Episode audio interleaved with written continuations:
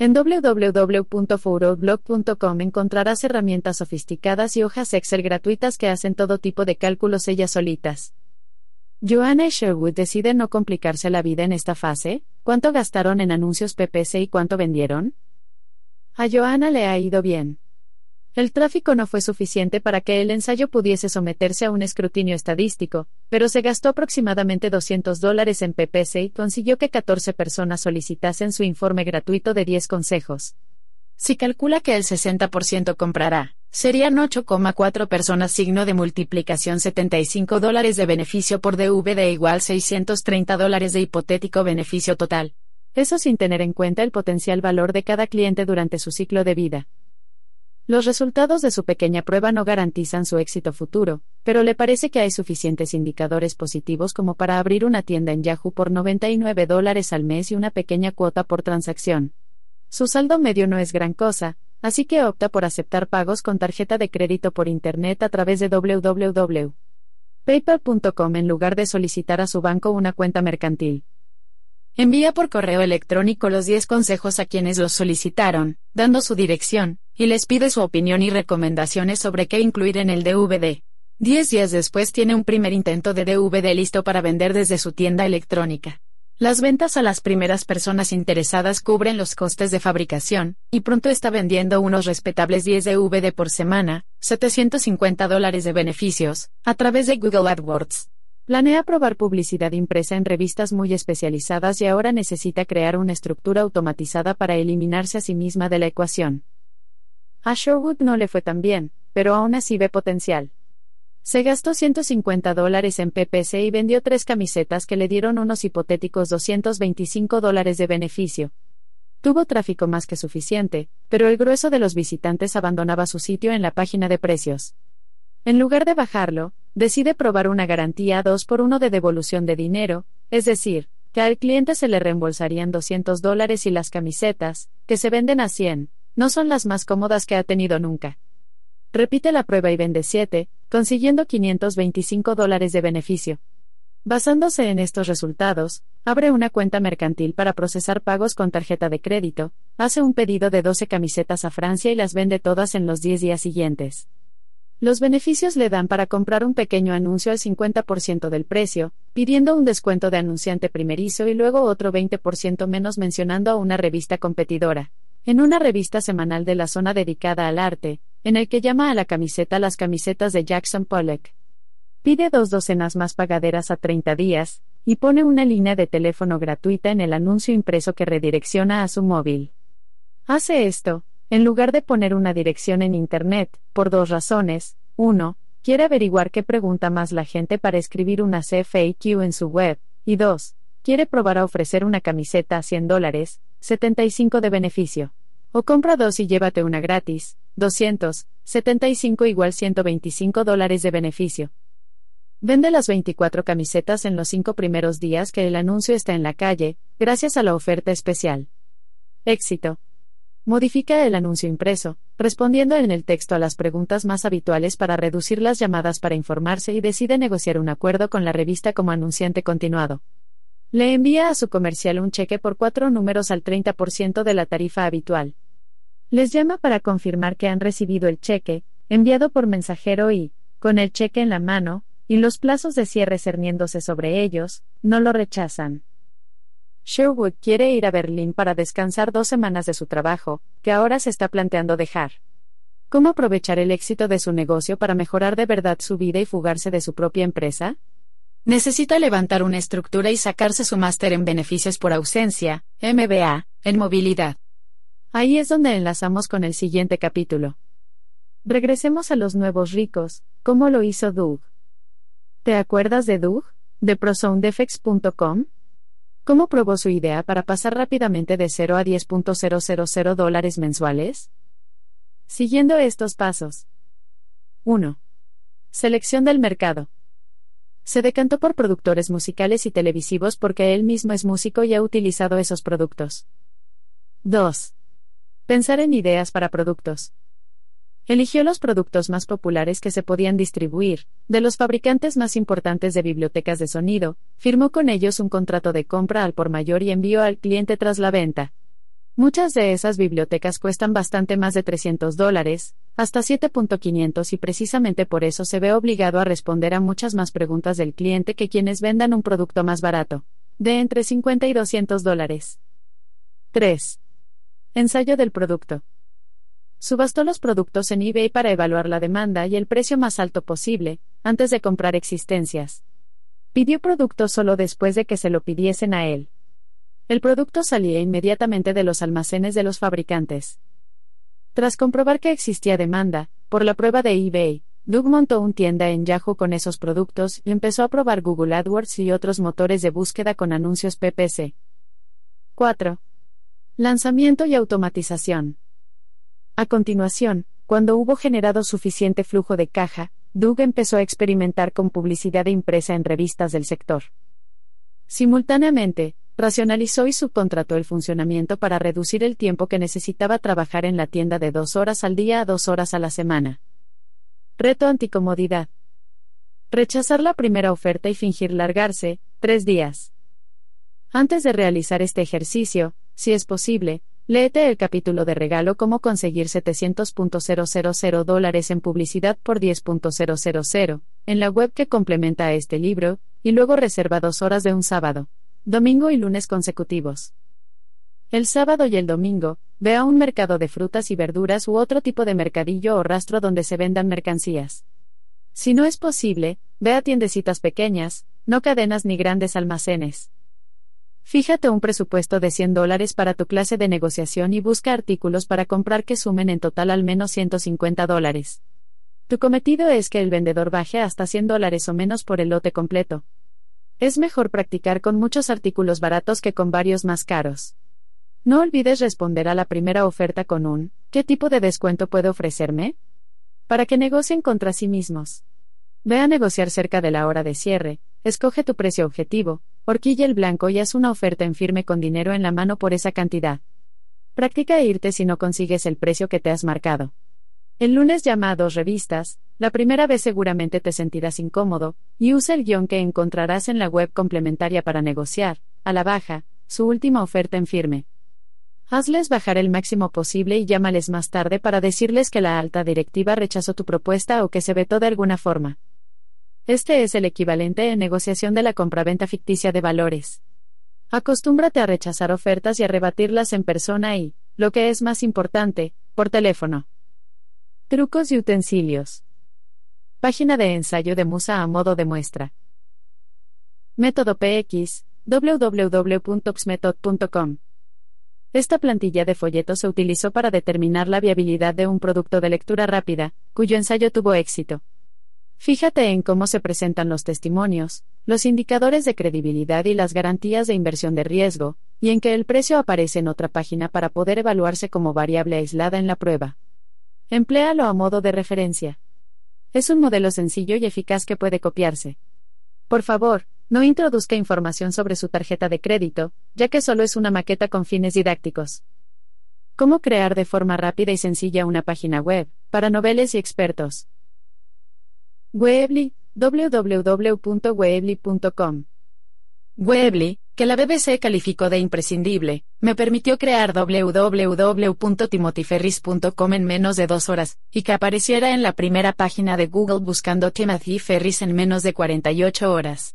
Al igual que WordPress.com, ver más abajo, está diseñado para optimizar un buscador sin conocimiento ni acción algunos por tu parte. No se requiere HTML o experiencia en Internet.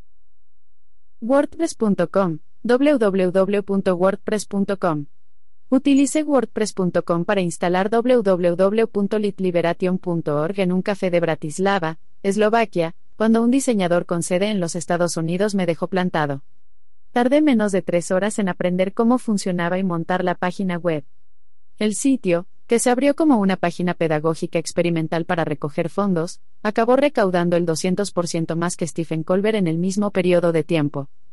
También utilizo su versión gratuita, www.wordpress.org, que requiere un hosting independiente, para controlarlo todo desde mi blog en www.foroblog.com. Esta versión ofrece más opciones para personalizar aunque requiere más conocimientos técnicos. Tanto Weebly como WordPress.com permiten alojar tu sitio, por lo que no se requiere ningún hosting adicional. Si decides utilizar www.wordpress.org.com para tener más opciones de personalización, te sugiero que uses un servicio de hosting clicando una vez en la instalación de WordPress como www.bleos.com. En ese caso, el plugin shop, http shopplugin.net, o el plugin market theme, http www.marketeme.com, pueden emplearse para añadir opciones de e-business, comercio electrónico. Shopify.com, de la que hablaremos más adelante, es otra buena alternativa todo en uno. ¿Cómo crear en pocos segundos formularios de prueba con o sin pago? Gufo, www.gufo.com. Gufo no ofrece un carro de compra completo, aunque sí los formularios más sencillos y fáciles de usar de toda la red. Abre una página de compra que te conecte con PayPal y podrás 1. Crear un vínculo a esa página desde tu sitio en Weebly, WordPress.com u otro, o 2. Bajar el código a tu propio sitio web y alojarlo allí. Bufo es muy adecuado para probar y vender productos en una sola unidad, ya que no se pueden meter varios ítems en un carro de compra o personalizar el pedido al estilo de Amazon. Para esas opciones adicionales, que a veces son necesarias después de haber hecho una prueba con éxito, querrás utilizar sitios, mencionados más adelante, que ofrezcan soluciones completas. Crear una marca registrada rentable y fundar una compañía, SA, sociedad mercantil, etc aunque también tengo una sociedad mercantil, creada a partir de la segunda opción descrita más abajo, la sociedad anónima y las sociedades mercantiles son mejores para las pequeñas empresas. Consulta con tu asesor para decidir la mejor opción. LegalZone, www.legalzone.com. Apto para crear compañías, marcas registradas y para tramitar casi toda la documentación legal. Conozco a alguien que utilizó este servicio para constituir su empresa y ahora está valorada en más de 200 millones de dólares. Corporate Creations, www.corporatecreations.com, útil para crear empresas familiares e internacionales. Servicios para vender productos descargables, ebooks, video, audio, etc. Según el orden de preferencia del lector. eJunkie, www.yonki.com. Lulu, www.lulu.com. Lulu también ofrece impresión por pedido y otros formularios. Al igual que Lighting Source, www.lightingsource.com ofrece distribución a través de Amazon, Barnes y Noble y otras tiendas. CreateSpace, www.createspace.com Sucursal de Amazon.com que ofrece un inventario gratuito, distribuidores físicos de libros, CD y DVD disponibles, así como descargas de video a través de Amazon Video On Demand TM. ClickBank, www.clickbank.com. Ofrece acceso integrado a filiales dispuestas a vender tu producto a cambio de una comisión sobre las ventas. Introducción a la publicidad de pago por clic, PPC. Manual de Google AdWords adwords.google.es. Tamaño de mercado y herramientas de sugerencia de palabras clave. Lluvia de ideas sobre PPC adicionales que permite buscar términos y determinar el número de personas que están buscándolos. AdWords de Google herramienta para palabras clave. Teclea los términos de búsqueda potencial para encontrar el volumen de búsquedas y los términos alternativos con mayor tráfico de búsqueda. Haz clic en volumen aproximado de puntuación de búsqueda de las columnas para ordenar los resultados del más al menos buscado. SEObook Keyword Tool, SEO for Firefox Extension. http diagonal diagonal, excelente página de recursos con búsquedas impulsada por WordTracker, www.wordtracker.com. Registro de dominios a bajo precio. Domains in Seconds, www.domainsinseconds.com. Yo tengo casi 100 dominios con esta empresa. Joker, www.joker.com. Alojamiento fiable a buen precio. Opciones de alojamiento compartido. Tu sitio web se aloja en un servidor que se comparte con otras direcciones. Sale tan barato que recomiendo tener dos proveedores, uno primario y otro auxiliar, por seguridad. Pon las páginas en los dos y abónate a www.noi.com, que redirige el tráfico, DNS, a la página del servidor auxiliar en 5 minutos en lugar de las habituales de 24 a 48 horas. 1 Onduno, www.unonduno.com. Bluehost, www.bluehost.com. Rackspace, www.rackspace.com, conocido por sus servidores administrados y dedicados. Hosting.com, www.hosting.com, conocido por sus servidores administrados y dedicados. Fotos y materiales gratuitos. Stockphoto, www.stockphoto.com. Stockphoto es un sitio de imagen y diseño de Internet creado por sus miembros, y cuenta con más de 4 millones de fotografías, ilustraciones, videos, pistas de audio y archivos de flash. Getty Images, www.getimages.com.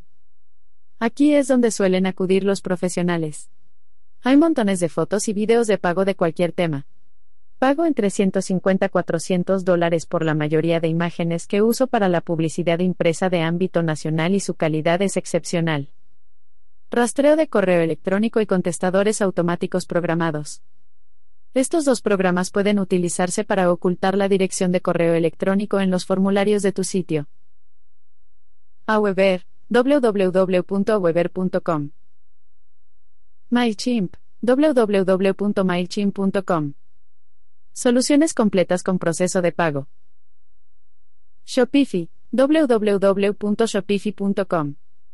Este es uno de los sitios favoritos de los lectores que, además de un atractivo diseño, Ofrece una optimización del buscador, la función arrastrar y soltar, estadísticas y entrega del producto a través de uno de sus socios autorizados, como Fulfillment, de Amazon.com. Sus clientes van desde pequeños empresarios a Tesla Motors. No obstante, a diferencia de Yahoo e eBay, tendrás que instalar un servicio de proceso de pago para aceptar los pagos de los clientes, ver PayPal más abajo, es el más fácil de integrar. Yahoo Store http dos puntos diagonal diagonal smitebusines.yahoo.com diagonal e-commerce. Más 1 866 781 9246. Este servicio es el que utilizó Doug, de Pro Sounds Effects. Cuesta 40 dólares al mes, con un 1,5% por transacción. eBay Store, http diagonal pages.ebay.com diagonal storefronts diagonal start.html Cuesta entre 15 y 500 dólares al mes, más las cuotas de eBay. Procesos de pago simple para páginas de prueba, de menor a mayor complicación. Carrito de compra de PayPal, www.paypal.es, ver vende. Dores, acepta pagos con tarjetas de crédito en cuestión de minutos. No hay cuotas mensuales, sino entre 1,9 y 2,9% por cada transacción, llamadas tasas de descuento y 0,30 dólares por transacción. Google Checkout, http checkout.google.com diagonal sell. Hay un descuento de 10 dólares en cobro de pagos por cada dólar que gastes en AdWords, a partir de ahí, el 2% y 0,20 dólares por transacción. Esta opción exige que el cliente disponga de un identificador de Google, por lo que resulta más útil como complemento de una de las soluciones de cobro mencionadas anteriormente. Asegúrate de vincular tu cuenta de caja con la de AdWords para recibir los ingresos. Nota importante, el proceso de pago es gratuito cuando los fines no son lucrativos. Authorize.net, www.authorize.net. El sistema de pago de Authorize.net puede ayudarte a aceptar tarjetas de crédito y pagos con cheques electrónicos de forma rápida y asequible. Más de 230.000 empresarios confían en Authorize.net para manejar sus transacciones, ayudar a prevenir el fraude y mejorar su negocio. Las cuotas por transacción son más bajas que las de PayPal o Google Checkout, pero la instalación requiere una cuenta comercial, de la que nos ocuparemos en el siguiente capítulo y otras aplicaciones que exigen cierto tiempo. Sugiero que se instale Otrs.net solo después de que un producto haya sido probado mediante una de las dos opciones citadas más arriba. Software para conocer el tráfico de tu web. Análisis. ¿Cómo ha encontrado, navegado y salido la gente de tu página web? ¿Cuántos posibles clientes puede facilitar un anuncio pay per click y cuáles son las páginas más populares? Los siguientes programas te proporcionarán estas y otras informaciones. Google es gratuito para empresas con un volumen pequeño y mejor que muchos software de pago que cuestan 30 o más dólares al mes. Google Analytics, http diagonal diagonal www.google.com diagonal analytics. CrashJeg, www.crashjeg.com. Utilizo CrashJeg para saber dónde clica más y menos la gente en la página principal y en las páginas de destino. Resulta especialmente útil para reubicar los vínculos más importantes o los botones para ayudar a los visitantes a moverse y decidir los pasos siguientes. No supongas lo que funciona o no. Compruébalo. ClickTracks, www.clicktracks.com. WebTrends, www.webtrends.com. Software de pruebas a diagonal B. El quid de la cuestión, como sabes, es probar distintas opciones, pero uno puede hacerse un lío con todas las variables posibles. ¿Cómo saber qué combinación de titulares, texto e imágenes de tu página principal te genera más ventas? En lugar de ir cambiando cada cierto tiempo distintas versiones, lo que resulta largo y pesado, utiliza un software que va presentándolas a los visitantes al azar, y que luego hace los cálculos por sí solo. Google Website Optimizer, WO http www.google.com diagonal website optimizer. Es una herramienta gratuita, al igual que Google Analytics, y mejor que muchos servicios de pago. He utilizado Google Go para probar tres posibles páginas principales de www.dailyburn.com y he incrementado las inscripciones en un 19% y luego más de un 16%. Ofermatica, www.ofermatica.com Bertster.com, www.bertster.com. Optimost, www.optimost.com. Números gratuitos de bajo coste. Max, www.tolfremax.com. Más 1-877-888-8 Max, y Cal8, www.cal8.com. Max y Cal8 te permiten instalar tu propia línea telefónica gratuita en de 2 a 5 minutos. Las llamadas pueden desviarse a cualquier número y los buzones de voz y las estadísticas pueden gestionarse online o a través del correo electrónico. Comprobar el tráfico de las páginas web de la competencia. Compete, www.compete.com. Quantcast, www.quantcast.com. Alexa, www.alexa.com. Diseñadores y programadores independientes. 99 Designs, www.99designs.com, y Crowspring, www.crowspring.com.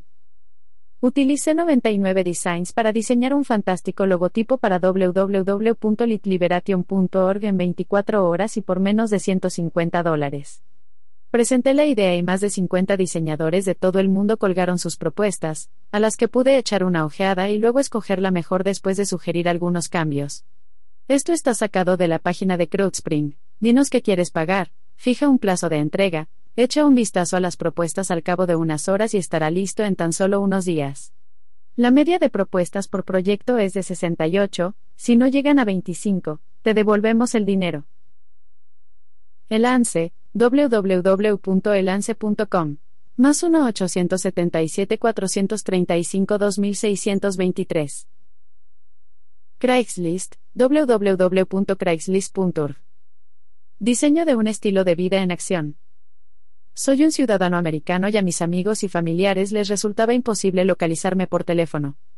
Entré en Skype. No es nada nuevo, pero te permite contratar un número fijo de Estados Unidos, o de otro país, que se conecta con tu cuenta de Skype. Cuesta unos 60 dólares al año.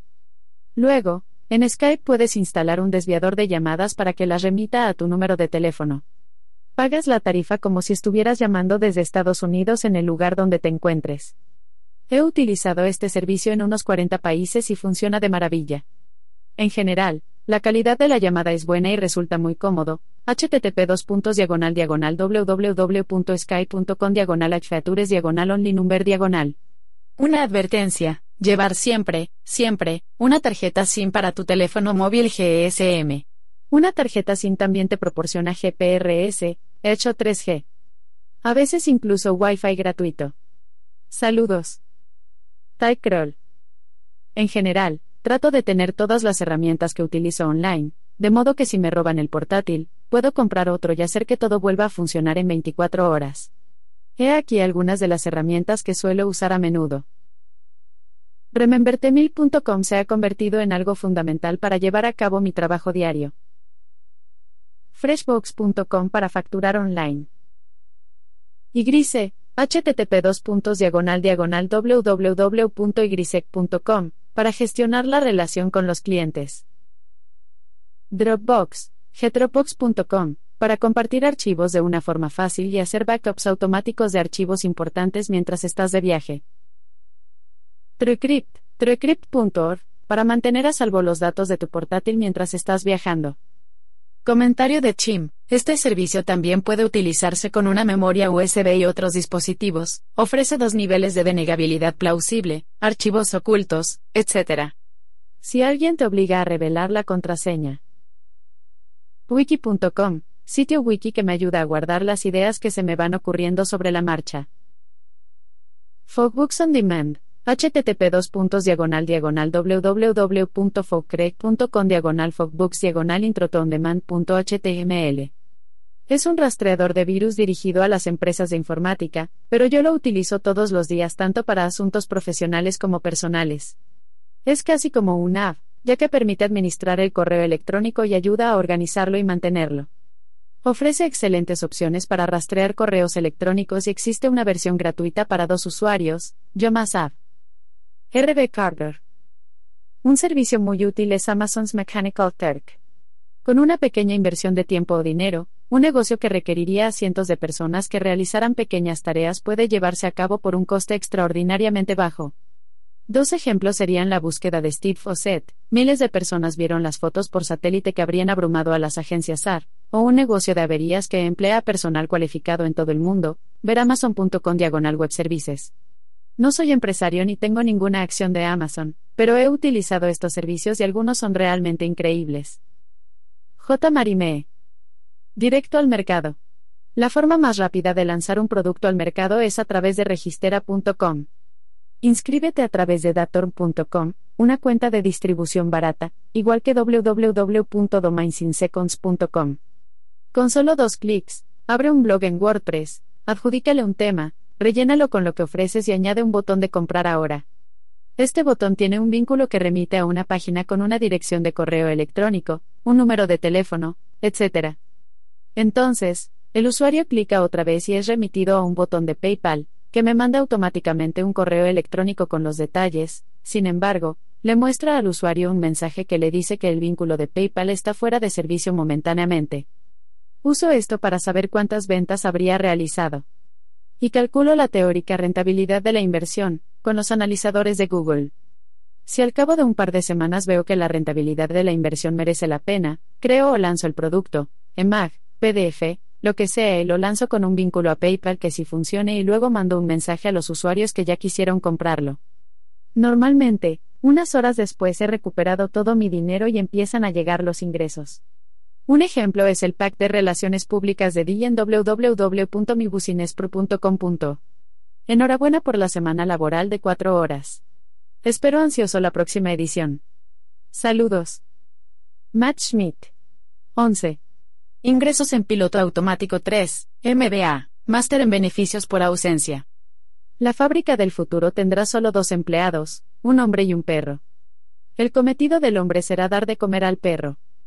El del perro será cuidar de que el hombre no toque el equipo. Warren G. Bennis, Universidad del Sur de California, catedrático de Administración de Empresas, asesor de Ronald Reagan y John F. Kennedy.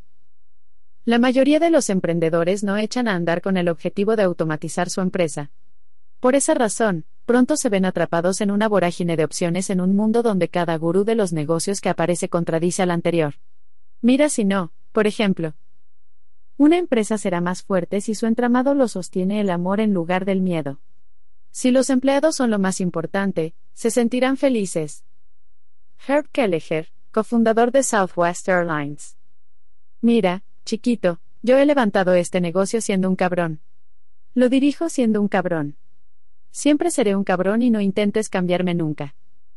Charles Revson, fundador de Revlon, a un directivo de su empresa UM ¿A quién hacemos caso?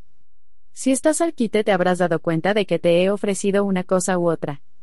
La buena noticia es que, como suele pasar, existe una tercera opción. Los consejos contradictorios con los que te topas en los libros de negocios y por todas partes normalmente se refieren a cómo dirigir a los empleados, cómo controlar el elemento humano. Orff te dice que les des un abrazo, Revson, que les des una patada en las pelotas. Yo te digo que resuelvas el problema arrancándolo de cuajo, elimina el elemento humano. Cuando tengas un producto que se venda, es hora de diseñar una estructura de negocio autocorrectora que se autodirija. El consejero delegado por control remoto. Por fortuna, se nos ha dado el poder de escondernos los unos de los otros, pues los hombres son bestias salvajes que se devorarían unos a otros si no fuera porque Él nos protege. Henry Ward Beecher, clérigo y abolicionista estadounidense, Proverbios desde el púlpito de Plymouth. Pennsylvania rural. En el plácido interior de una granja de piedra de 200 años de antigüedad, un experimento de liderazgo estilo siglo XXI está saliendo exactamente según lo planeado. Stephen McConnell está en el piso de arriba en chanclas, mirando una hoja de cálculo en la pantalla de su ordenador. Su empresa ha aumentado su facturación anual en un 30% todos los años desde que empezó a funcionar, gracias a lo cual puede pasar más tiempo con sus tres hijas del que nunca creyó posible. ¿En qué consiste el experimento? Stephen es consejero delegado de Applegate Farms e insiste en estar solo un día a la semana en la sede central de la empresa, en Bridgewater, Nueva Jersey. No es el único consejero delegado que pasa tiempo en casa, por supuesto, hay cientos que sufren ataques al corazón o depresiones nerviosas y necesitan descansar para recuperarse, pero en su caso la diferencia es abismal. McDonald lleva haciéndolo más de 17 años. Aún más atípico, empezó a hacerlo tan solo seis meses después de fundar la empresa. Gracias a esta ausencia intencionada ha podido crear un negocio cuyo motor son los procesos en lugar del fundador. Al limitar el contacto con los directivos, el emprendedor se ve obligado a idear reglas de funcionamiento que permitan a los demás solucionar los problemas ellos mismos en lugar de llamarle para pedir su ayuda. No es una estrategia propia solo de pequeños negocios. Applegate Farms vende más de 120 productos cárnicos ecológicos y naturales a minoristas de alta gama y genera una facturación de más de 35 millones al año. Todo ello es posible porque McDonald empezó sabiendo dónde quería llegar. Entre bambalinas, la estructura de la musa. Las órdenes son que a nadie le está permitido ver al gran Oz. Nadie ni de ninguna manera. Guardián de las puertas de la ciudad Esmeralda, el mago de Oz. Empezar sabiendo dónde se quiere llegar, trazar un mapa organizativo de cómo será la empresa en el futuro, no es algo nuevo. El infame negociante Wayne Wisenga copió el organigrama de McDonald's para convertir a Blockbuster en un coloso valorado en miles de millones de dólares y docenas de titanes de los negocios han hecho cosas parecidas. Lo que nos distingue a nosotros es saber a dónde queremos llegar. Nuestro objetivo no es crear un negocio lo más grande posible, sino un negocio que nos moleste lo menos posible, en nuestro organigrama tenemos que colocarnos fuera del flujo de información en lugar de en la cima. La primera vez que intenté hacer esto no me salió bien. En 2003 vinieron a entrevistarme en mi oficina para un documental llamado Visto en televisión. Nos interrumpieron cada 20 o 30 segundos con sonidos de llegada de correos electrónicos, notificaciones de mensajes entrantes y llamadas telefónicas. No podía no atender a todo eso, porque docenas de decisiones dependían de mí. Si no me aseguraba de que los trenes salieran a tiempo y de apagar los fuegos, nadie iba a hacerlo. La anatomía de la automatización. La estructura virtual de la semana de trabajo de cuatro horas. 1. Este coste incluye un webmaster diagonal programador. 2. Las tarjetas de crédito rechazadas se devuelven a la empresa de distribución diagonal entregas, que llama por teléfono a los clientes. 3. La empresa de distribución diagonal entregas reembolsa a los clientes a través de la empresa de cobro electrónico. 4. Cargos a tarjetas de crédito rechazados por el titular. Dividir la tarta, lo rentable que sale subcontratar. Cada empresa subcontratada se lleva un trocito de la tarta de los beneficios. Aquí tienes las pérdidas beneficios generales de un hipotético producto de 80 dólares vendido por teléfono y creado con ayuda de un experto, a quien se paga un porcentaje en concepto de derechos de autor. Yo recomiendo calcular márgenes de beneficio aumentando un poco los gastos. Así se tienen en cuenta los costes imprevistos, léase, meteduras de pata, y desembolsos varios, tales como informes mensuales, etc. ¿Cómo calculas el coste de publicidad para tenerlo en cuenta? Si un anuncio de 1.000 dólares o 1.000 dólares en publicidad PPC producen 50 ventas, mi coste por publicidad por pedido, CPP, será de 20 dólares. Por consiguiente, el beneficio real por unidad será de 40,94 dólares. Después de lo ocurrido durante la entrevista, me fijé un nuevo objetivo y, cuando el equipo de televisión volvió a verme seis meses más tarde para la segunda parte del reportaje, un cambio se hizo más patente que ninguno, el silencio. Había rediseñado el negocio de arriba a abajo para no tener llamadas que atender y ningún correo electrónico al que responder. A menudo me preguntan por el tamaño de mi empresa, es decir, cuánta gente tengo en plantilla a tiempo completo. La respuesta es una. A partir de ahí, el interés de la mayoría se desvanece, si alguien me preguntase cuántas personas llevan BrainKick en el ELC, la respuesta sería otra, entre 200 y 300. Yo soy el fantasma que mora en la maquinaria. El diagrama de la página 265 es una versión simplificada de mi estructura, partiendo de los anuncios, impresos en este ejemplo, hasta que el dinero se deposita en mi cuenta bancaria, incluidos algunos costes a modo de muestra. Si has creado un producto guiándote por las instrucciones que he dado en los dos últimos capítulos, encajará en esa estructura como un guante. ¿Dónde estoy yo en ese diagrama? En ningún sitio. No soy un puesto de peaje por el que tenga que pasar nada. Soy más como un policía que vigila por fuera de la carretera y que puede intervenir si se le necesita. Reviso informes detallados que me pasan mis subcontratados para comprobar que todos los engranajes se mueven como deben. Repaso informes de la empresa de distribución y entregas todos los lunes e informes mensuales el primero de cada mes. Estos últimos presentan los pedidos recibidos del centro de llamadas, que puedo comparar con las facturas de este para calcular los beneficios. Aparte de eso, miro mis cuentas bancarias por Internet los días 1 y 15 de cada mes por si me han cargado algo que no cuadre.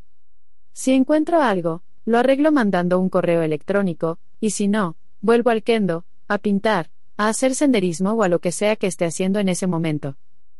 Autoeliminarte de la ecuación, cuándo y cómo. El sistema es la solución. ATT. El diagrama de la página 265 debería servirte grosso modo de plantilla a la hora de montar una estructura virtual sostenible. Puede haber cosas distintas, más o menos elementos, pero los principios generales serán los mismos. 1. Subcontrata empresas que se especialicen en determinadas tareas en lugar de autónomo siempre que sea posible, de modo que si echan a alguien, o alguien dimite o trabaja mal, pueda sustituirle sin que tu negocio deje de funcionar.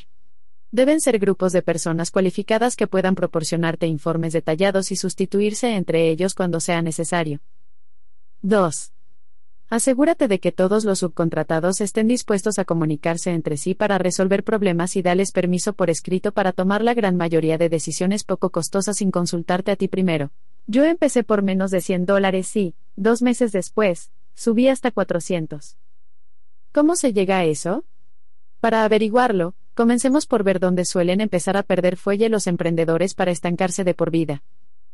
La mayoría empieza a funcionar con las herramientas más baratas que encuentran, convirtiéndose en malabaristas multitarea, exprimiéndose los sesos y haciendo cosas ellos mismos para salir adelante con muy poco dinero.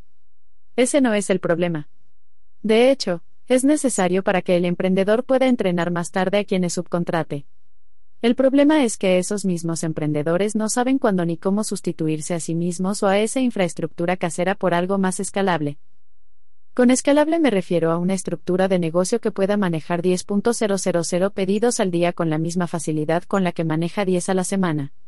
Hacer esto requiere reducir al mínimo las decisiones que tienes que tomar tú, lo que nos permitirá alcanzar nuestro objetivo de liberar tiempo, a la vez que prepara el terreno para doblar o triplicar nuestros ingresos trabajando el mismo número de horas. Llama a las empresas que indico al final del capítulo para informarte sobre los costes. Planifica y presupuesta en consonancia para ir ampliando tu infraestructura cuando llegues a los siguientes puntos de inflexión, desde donde dar el salto al siguiente escalón, que yo cuantifico en unidades de producto enviadas. Fase I. 0,50 unidades totales de producto enviadas. Hazlo todo tú solo. Pon tu número de teléfono en el sitio web para responder a preguntas generales y anotar pedidos, esto es importante al principio Y atiende a las llamadas de los clientes para saber cuáles son las preguntas más habituales que más tarde responderás en una CFAQ que colgarás en Internet. Estas respuestas a las preguntas más habituales servirán también de material básico para formar a operadores telefónicos y redactar guiones de ventas. ¿Es tu campaña de PPC, tu anuncio fuera de Internet o tu web algo demasiado vago o engañoso, por lo que está atrayendo a clientes no interesados en tu producto que te quitan tiempo? Si es así, cámbialos para que respondan a las preguntas más habituales y aclara los beneficios del producto, incluyendo lo que no es o lo que no hace. Contesta a todos los correos electrónicos y guarda las respuestas en una carpeta llamada Preguntas de atención al cliente. Mándate copia oculta a ti mismo poniendo en el asunto del correo de qué se trata para organizarlos más tarde por temas. Empaqueta y envía personalmente todo el producto para averiguar las opciones más baratas para ambas cosas. Investiga la posibilidad de abrir una cuenta mercantil con un banco local pequeño, más fácil que con uno grande, para realizar cobros con tarjeta de crédito a través de una empresa que subcontrates. Fase 2. Mayor que 10 unidades de producto enviadas por semana. Cuelga las profusas FAQ en tu web, y sigue contestando a las preguntas más frecuentes cuando las recibas. Busca empresas de distribución y entrega de tu ciudad en las páginas amarillas, en el apartado Servicios de distribución y entrega o servicios de envío. Si no las encuentras ahí o en www.amsanet.org, llama a imprentas y pídeles consejo. Acota la búsqueda a las que accedan a no cobrarte una cuota de puesta en marcha ni mínimos mensuales, suelen ser las más pequeñas. Si no es posible, pide por lo menos el 50% de descuento en ambas cosas y luego, que la cuota inicial sea en concepto de adelanto sobre el envío u otro de sus cobros. Acorta la lista de candidatos escogiendo solo los que pueden atender a correos electrónicos, ideal, o a llamadas telefónicas de clientes preguntando por el estado de los pedidos. Les entregarás los correos electrónicos de la carpeta Atención al cliente para que los usen a modo de respuestas cortar y pegar, sobre todo las relativas a estado de los envíos y solicitudes de devolución. Para disminuir o eliminar pagos varios, explícales que eres una empresa que empieza y que tu presupuesto es pequeño. Diles que necesitas el dinero para pagar publicidad que producirá más envíos. Si es necesario, menciona las empresas competidoras que estás sopesando y enfréntalas entre ellas, aduciendo precios menores o concesiones de una para conseguir descuentos mayores y cosas gratis de las otras. Antes de decidirte por una, pide por lo menos tres referencias de clientes, y di lo siguiente para descartar a los negativos. Me imagino que todos son buenos, pero todo el mundo tiene debilidades. Si tuviese que indicarme en qué cuestiones ha tenido problemas, y en qué cosas no son los mejores, ¿qué me diría? ¿Podría describirme un incidente o desacuerdo? Sé que se darán con cualquier empresa. No es grave. Sería confidencial, por supuesto. Pide pago a 30 días, un mes después de que los servicios se hayan prestado, después de pagarles el primer mes en el acto. Es más fácil negociar todos los puntos anteriores con empresas pequeñas que necesitan clientes. Haz que tu fabricante envíe el producto directamente a la casa de distribución cuando te decidas por una y pon su correo electrónico, puedes reenviarles los mensajes desde una dirección con tu dominio. En la página donde das las gracias al cliente por su compra para que les lleguen a ellos las preguntas relativas al estado de los envíos. Fase 3 mayor que 20 unidades de producto enviadas por semana. Ahora ya dispondrás del flujo de caja suficiente para permitirte las cuotas de inicio de actividad y mínimos mensuales que te exigirán subcontratas más grandes y sofisticadas. Llama a casas de distribución y entregas que se ocupan de todo de principio a fin, desde seguimiento de pedidos a devoluciones. Entrevístales para conocer sus costes y pídeles referencias de centros de llamadas y empresas de cobro electrónico de tarjetas de crédito con quienes hayan colaborado, incidiendo en transferencias de ficheros y resolución de problemas. No montes una estructura de extraños, habrá gastos de programación y errores, ambos salen caros. Abre una cuenta con una empresa de cobro electrónico de tarjetas de crédito, para lo que necesitarás una cuenta mercantil propia. Esto es fundamental, pues la empresa de distribución solo puede gestionar las devoluciones y las tarjetas rechazadas correspondientes a transacciones que ellos mismos realicen a través de una empresa de cobro electrónico externa. Otra opción es abrir una cuenta con uno de los centros de llamadas que te recomiende tu nueva casa de distribución. Estas suelen contar con líneas gratuitas que puedes utilizar en lugar de adquirir una propia.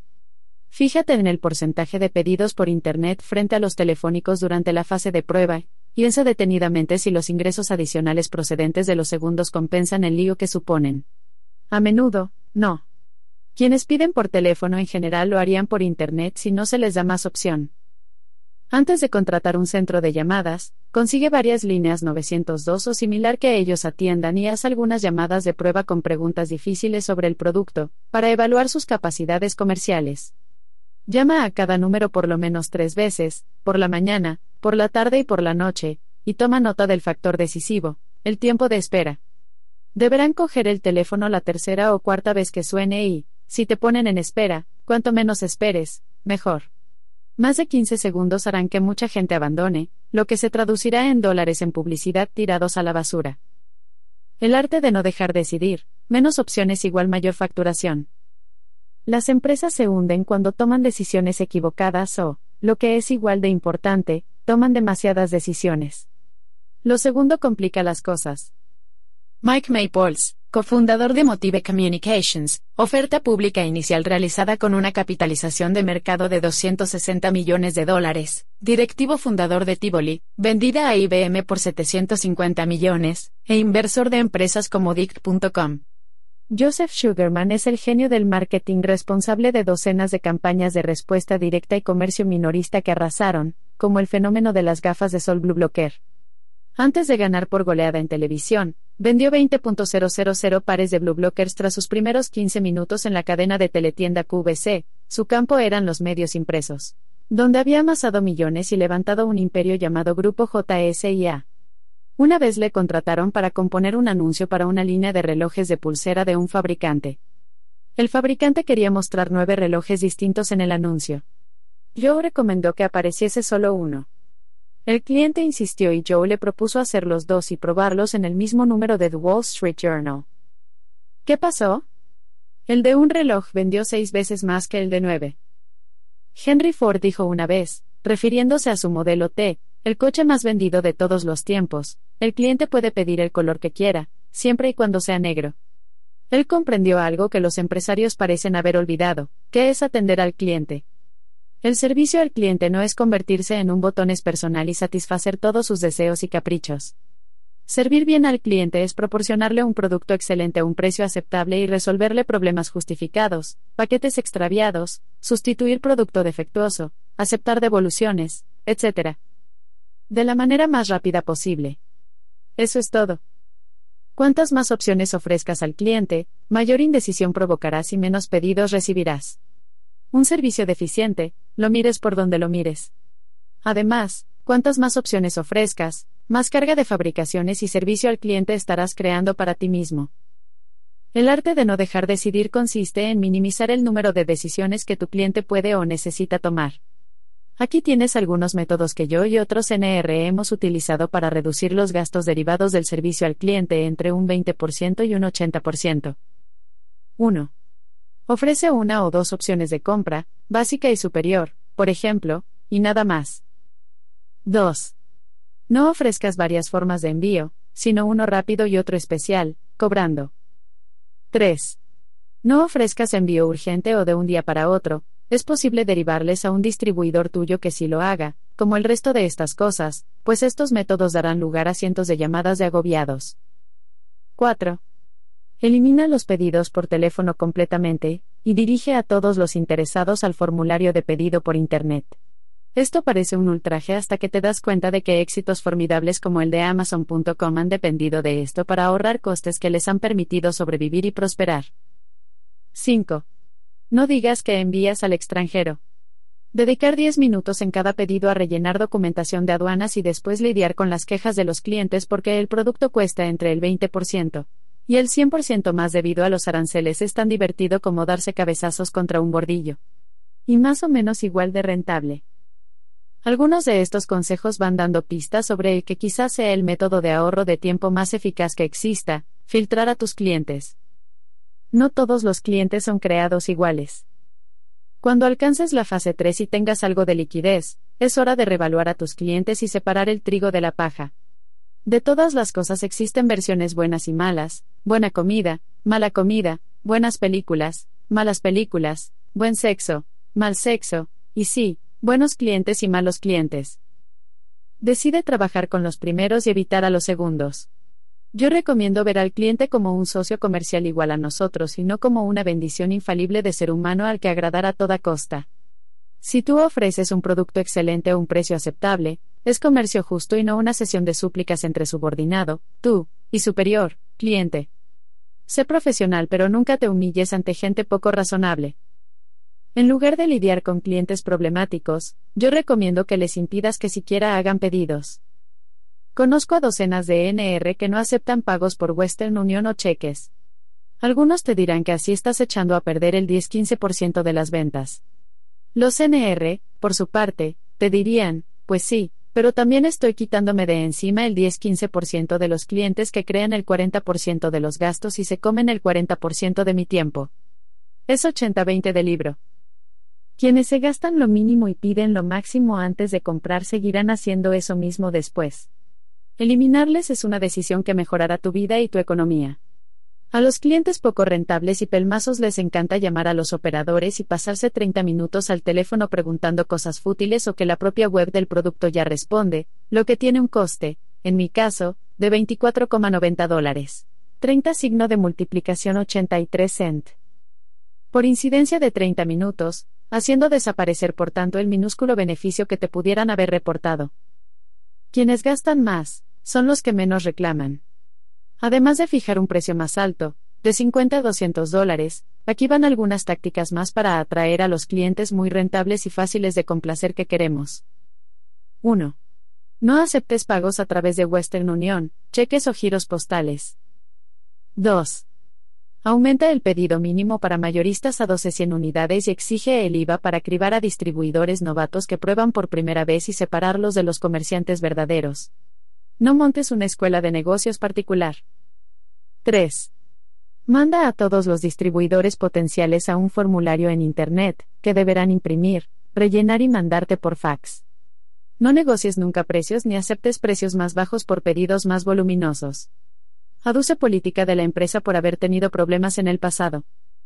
4. Vende productos a bajo precio, al estilo del libro de MRI No 2, en lugar de gratis para conseguir datos para ventas futuras. Dar algo gratis es la mejor manera de atraer gente que te haga perder el tiempo y de gastar dinero en quienes no te devolverán el favor. 5. Ofrece una garantía perder-ganar, véase el recuadro de abajo, en lugar de pruebas o muestras gratuitas. 6. No aceptes pedidos procedentes de países donde la estafa por correo es moneda común, como Nigeria. Haz de tu clientela un club exclusivo y trata a los miembros bien una vez sean aceptados. La garantía perder-ganar, cómo vender cualquier cosa a cualquiera. Si quieres una garantía, cómprate una tostadora. Clint Eastwood. La garantía de 30 días o le devolvemos su dinero a muerto. Ya no tiene el aura de antaño. Si un producto no funciona, me han mentido y voy a tener que perder una tarde en correos devolviéndolo, así que va a costarme más que simplemente el precio que pagué por él, tanto en tiempo como en franqueo, que es dinero contante y sonante. Eliminar el riesgo ya no es suficiente. Aquí es donde entramos en la olvidada esfera de las garantías perder-ganar y del riesgo inverso. Para los NR, la garantía, un elemento que otros añaden al final casi de pasada, es la piedra angular de la venta. Los NR buscan ante todo que el cliente se beneficie aunque el producto no funcione. Las garantías perder-ganar no solo suprimen todo riesgo para el consumidor, sino que además exponen a la empresa a perder dinero. Algunos ejemplos de cómo demostrar tu convicción con el dinero por delante. Te la llevamos en 30 minutos o menos o te sale gratis. Domino's Pizza levantó el negocio sobre esta garantía. Estamos tan seguros de que le gustará Cialis, que si no es así, le pagaremos la marca que elija. El programa Promesa Cialis marca registrada ofrece una muestra gratuita de Cialis prometiendo pagar un producto competidor si Cialis no es tan maravilloso como lo pintan. Si le roban el coche, pagaremos 500 dólares de la franquicia de su seguro. Gracias a esta garantía, The Club se convirtió en el dispositivo mecánico antirrobo para automóviles número uno en ventas en todo el mundo. Hace efecto a los 60 minutos de la primera dosis, garantizado al 110%. Esta fue la garantía de Body Kick, pionera entre los suplementos para deportistas. Yo me comprometí a reembolsar al cliente el precio del producto si no hacía efecto a los 60 minutos de haber ingerido la primera dosis, y por si fuera poco, a enviarle un cheque por un 10% más. La garantía perder-ganar puede parecer un riesgo demasiado grande, sobre todo si la gente puede aprovecharse de ella para lucrarse, pero no lo es. Si tu producto es de calidad, la mayoría de la gente es honrada. Veamos los resultados en números. Las devoluciones de BodyKick, incluso siendo el periodo válido de devolución de 60 días, y en parte por eso mismo, son de menos del 3% en un sector donde la media es del 12-15% para garantías normales a 30 días y si no está satisfecho le devolvemos el 100% de su dinero. Las ventas aumentaron más de un 300% en las cuatro semanas siguientes a introducir la garantía 110% y las devoluciones disminuyeron. Johanna adoptó la oferta perder-ganar, y esto fue lo que se le ocurrió. Aumenta en flexibilidad lo necesario para la escalada en un 40% en dos semanas o devuelve el DVD y se te reembolsará su precio completo, incluidos gastos de envío. Como obsequio nuestro, quédate con el DVD de regalo de 20 minutos. Sherwood también dio con su garantía, si estas camisetas no son las más cómodas que hayas llevado, devuélvenoslas y te devolveremos dos veces su precio. Todas las camisetas están además garantizadas de por vida, si se desgasta, envíanosla y te la sustituiremos por otra gratuitamente. Ambos aumentaron sus ventas en más de un 200% en los dos primeros meses. El porcentaje de devoluciones permaneció igual para Joanna, y aumentó en un 50% para Sherwood, del 2% al 3%. ¿Descalabro? En absoluto. En lugar de vender 50 y que le devolviesen una garantizada al 100%, 50 por 100 dólares, 100 dólares igual 4.900 dólares en beneficios, vendió 200 y le devolvieron 6 con la garantía del 200%. 200 por 100 dólares, 6 por 200 dólares, igual 18.800 dólares de beneficios. Yo me quedo con lo segundo. Perder ganar es el nuevo ganar ganar. Diferenciate y recoge la recompensa. Pequeña pero matona, ¿cómo aparentar ser una empresa enorme en 45 minutos? ¿Estás harto de que te lancen arena a la cara? Yo te prometo nuevos músculos en días. Charles Atlas, el forzudo que vendió más de 30 millones de dólares de cursos de musculación por tensión dinámica a través de TVOs. Si pretendes dirigirte a grandes distribuidores o buscar socios, ser una empresa de pequeño tamaño puede ser un obstáculo. Es absolutamente posible dar al traste con este trato discriminatorio que carece de todo fundamento. Por suerte, unos sencillos pasos pueden inflar espectacularmente la imagen de tu emporio empresarial en ciernes, trasladando tu musa de la cafetería a la sala de reuniones en menos de 45 minutos. 1. No seas el consejero delegado ni el fundador. Ser el consejero delegado o el fundador dice a gritos empresa pequeña. Date el cargo medio de vicepresidente, director o algo por el estilo que puedas especificar según la ocasión, director de ventas, director de desarrollo de negocio, etc. Para negociar, recuerda que lo mejor es no parecer el encargado de tomar la decisión final. 2. Pon varios correos electrónicos y teléfonos de contacto en tu sitio web. Pon distintas direcciones de correo en la página Contáctenos para distintos departamentos, recursos humanos, ventas, distribución mayorista, medios diagonal RRPP, inversores, comentarios a la web, estado de envíos, y demás. Al principio, todos estarán redirigidos a tu dirección de correo electrónico. En la fase 3, la mayoría irán al subcontratado correspondiente. Puedes hacer lo mismo con varias líneas telefónicas gratuitas. 3. Hazte con una telefonista digital a distancia con menú de voz, IVR. Es posible sonar como una gran empresa por menos de 30 dólares. En menos de 10 minutos en webs como www.angel.com, que alardea de tener clientes como Reebok y Kellogg's, es posible configurar un número 800 que reciba a los clientes con un mensaje de voz como este, gracias por llamar a nombre del negocio. Por favor, indique el nombre de la persona o departamento con quien desea hablar o elija una de las siguientes opciones. Al decir tu nombre o el departamento que sea, se redirige la llamada al teléfono que desees o a la empresa subcontratada correspondiente, con música en espera y toda la pesca. 4. No des la dirección de tu casa. No pongas la dirección de tu casa o tendrás visitas. Antes de contratar a una empresa de distribución de principio a fin que gestione cheques y giros postales, si decides aceptarlos, utiliza un apartado de correos pero quita el apartado N. indicador ordinal masculino. Y pone en su lugar la dirección postal de la oficina de correos. Así, apartado de correos 555, ningún sitio, 11.936 Estados Unidos se convierte en piso 555, ningún sitio, 11.936 Estados Unidos. Adelántate proyectando profesionalidad con una imagen bien confeccionada. El tamaño percibido sí importa. Reto anticomodidad. Relájate en público, dos días. Este es el último reto anticomodidad que te presento antes de pasar al capítulo que se adentra en el punto de inflexión más desagradable para la mayoría de los oficinistas, negociar acuerdos de teletrabajo. El propósito de este desafío es que te diviertas y demostrarte, sin lugar a dudas, que las reglas por las que se rige la mayoría no son más que convenciones sociales. La ley no te prohíbe crear la vida ideal.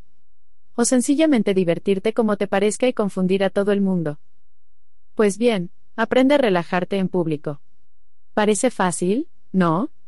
Yo soy, digamos, conocido por descansar a mi modo para hacer reír a mis colegas. Este es el trato, y me da igual que seas chico o chica, que tengas 20 o 60 años, de Mongolia o de Marte. Yo llamo a lo siguiente un tiempo muerto. Una vez al día durante dos días, túmbate en medio de un sitio atestado de gente. La hora de la comida es perfecta. Puede ser una acera con mucho tránsito, en mitad de un Starbucks muy frecuentado o un bar.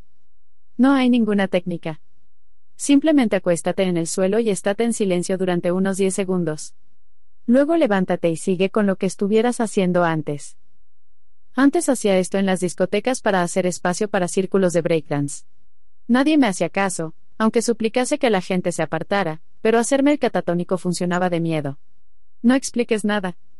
Si alguien pregunta después, estará demasiado confundido para preguntarte durante los 10 segundos en que lo estés haciendo, limítate a responder, me apeteció de repente tumbarme un minutito. Cuanto menos digas, más gracioso y gratificante será. Hazlo tú solo los dos primeros días y luego, si te apetece, con un grupo de amigos.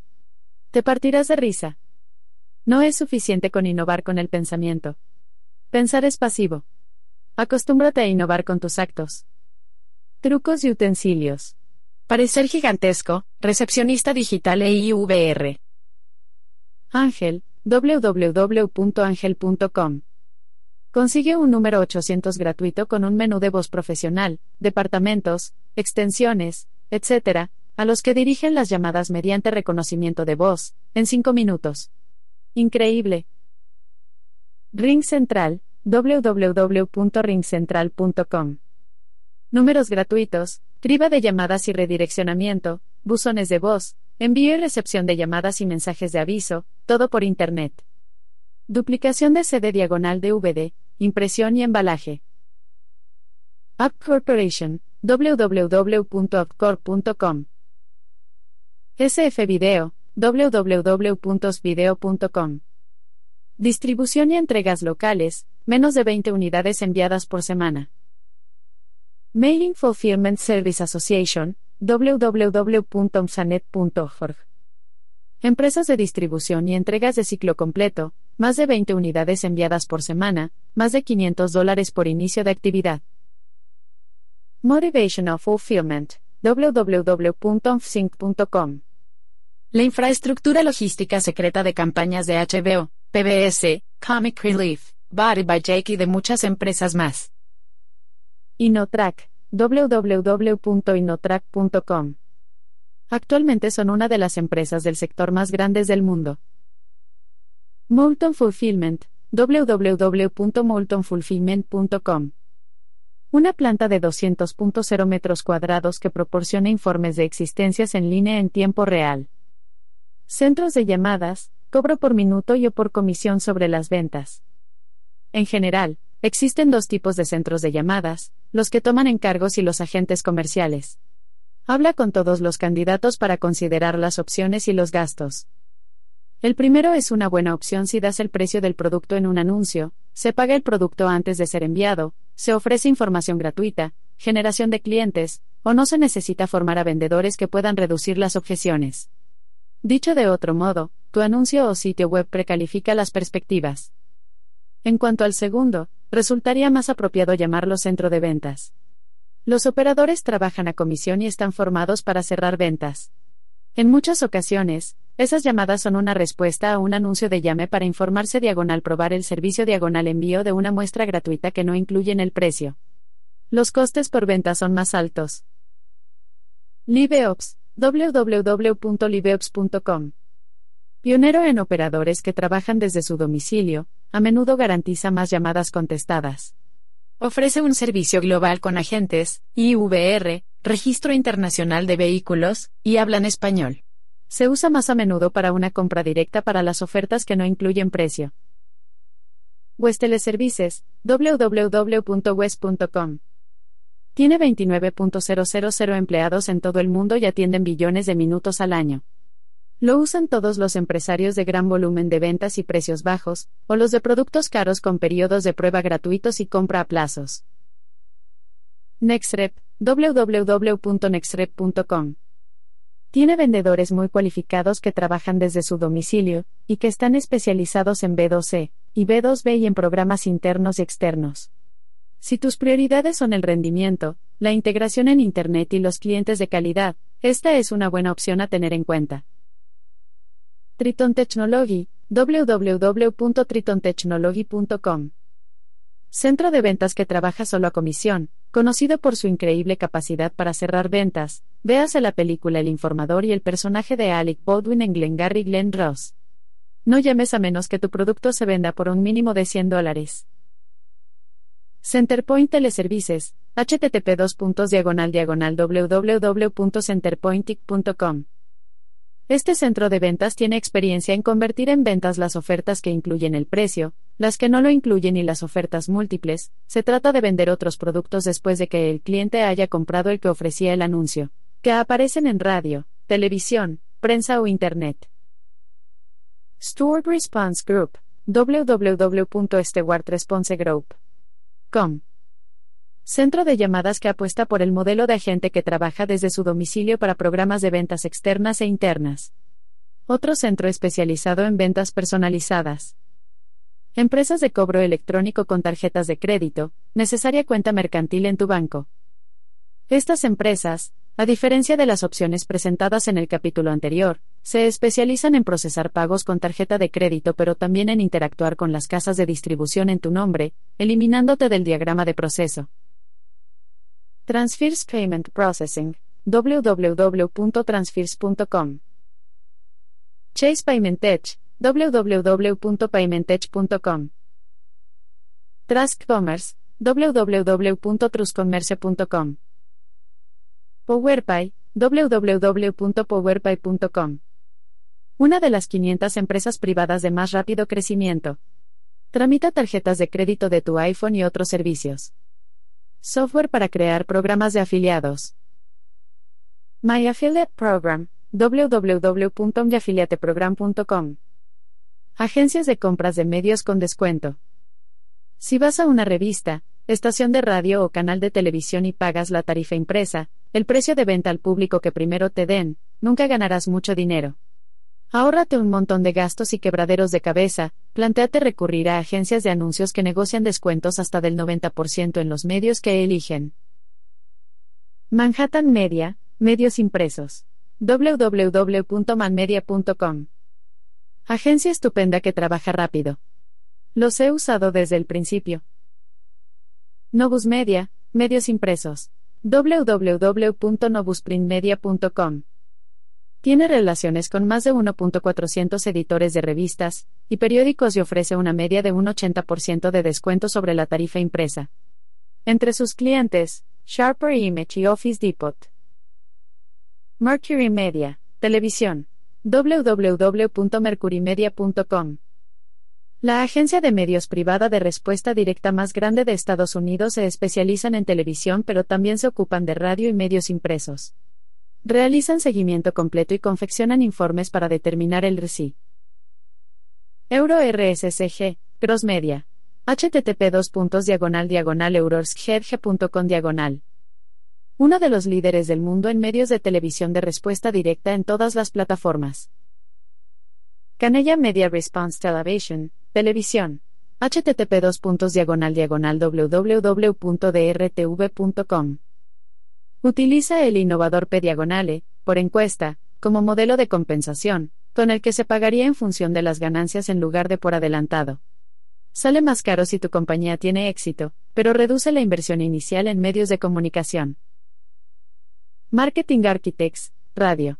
www.marketingarchitects.com. El líder en respuesta directa por radio, aunque tirando un poquito a caro. Casi todos los productos de venta directa, no se requiere pago inicial, Carlton Sheets, Tony Robbins, etc., los han utilizado. Radio Direct Response, Radio www.radiodirect.com. Mark Lipsky ha levantado una maravillosa empresa, cuyos clientes van desde pequeños especialistas en marketing directo al canal Travel y Wells Fargo. Marketing digital y empresas de investigación de mercado, gestión de campañas de PPC, etc. Si empiezas siendo pequeño, busca un autónomo que te ayude. Sempo, www.sempo.org, consulta el directorio de MIEM. Browse. Excelentes empresas de tamaño medio. Clix2 Customers, www.clix2customers.com. Working Planet, www.workingplanet.com. Los profesionales más cañeros consideran una campaña pequeña una de unos cuantos miles de dólares. Marketing Experiments, www.marketingexperiments.com. Este es mi equipo. Didit, www.didit.com. Roy Revolution, www.royrevolution.com. El coste se determina con una tarifa mensual. Y Prospect, www.iprospect.com. Productores de publireportajes de servicios completos. Estas son las empresas que hicieron de Orec Direct, Nutrisystem, Nordic Track y Hookton Phonics marcas conocidas. El primero cuenta con un excelente glosario de DRTV, respuesta directa televisiva y ambas webs ofrecen estupendos recursos. No llames si no puedes gastarte al menos 15.000 dólares en un anuncio de formato corto o más de 50.000 en uno de formato largo. Cesari Direct. http diagonal diagonal www.cesaridirect.com diagonal. Hawthorne Direct. www.autornedirect.com Script to Screen, www.scriptoscreen.com. Distribución de productos en minoristas y en otros países. ¿Quieres ver tu producto en los estantes de Walmart, Costco, Nordstrom o en los grandes almacenes más importantes de Japón? A veces merece la pena que expertos bien relacionados te coloquen donde quieres. Tristar Products, http www.tristarproductsing.com es la responsable de Power Juicer y otros éxitos. Tristar también es dueña de su propio estudio de producción y por lo tanto puede ofrecer servicios de extremo a extremo, además de la distribución minorista. BJ Direct, todo el mundo. www.bjgd.com.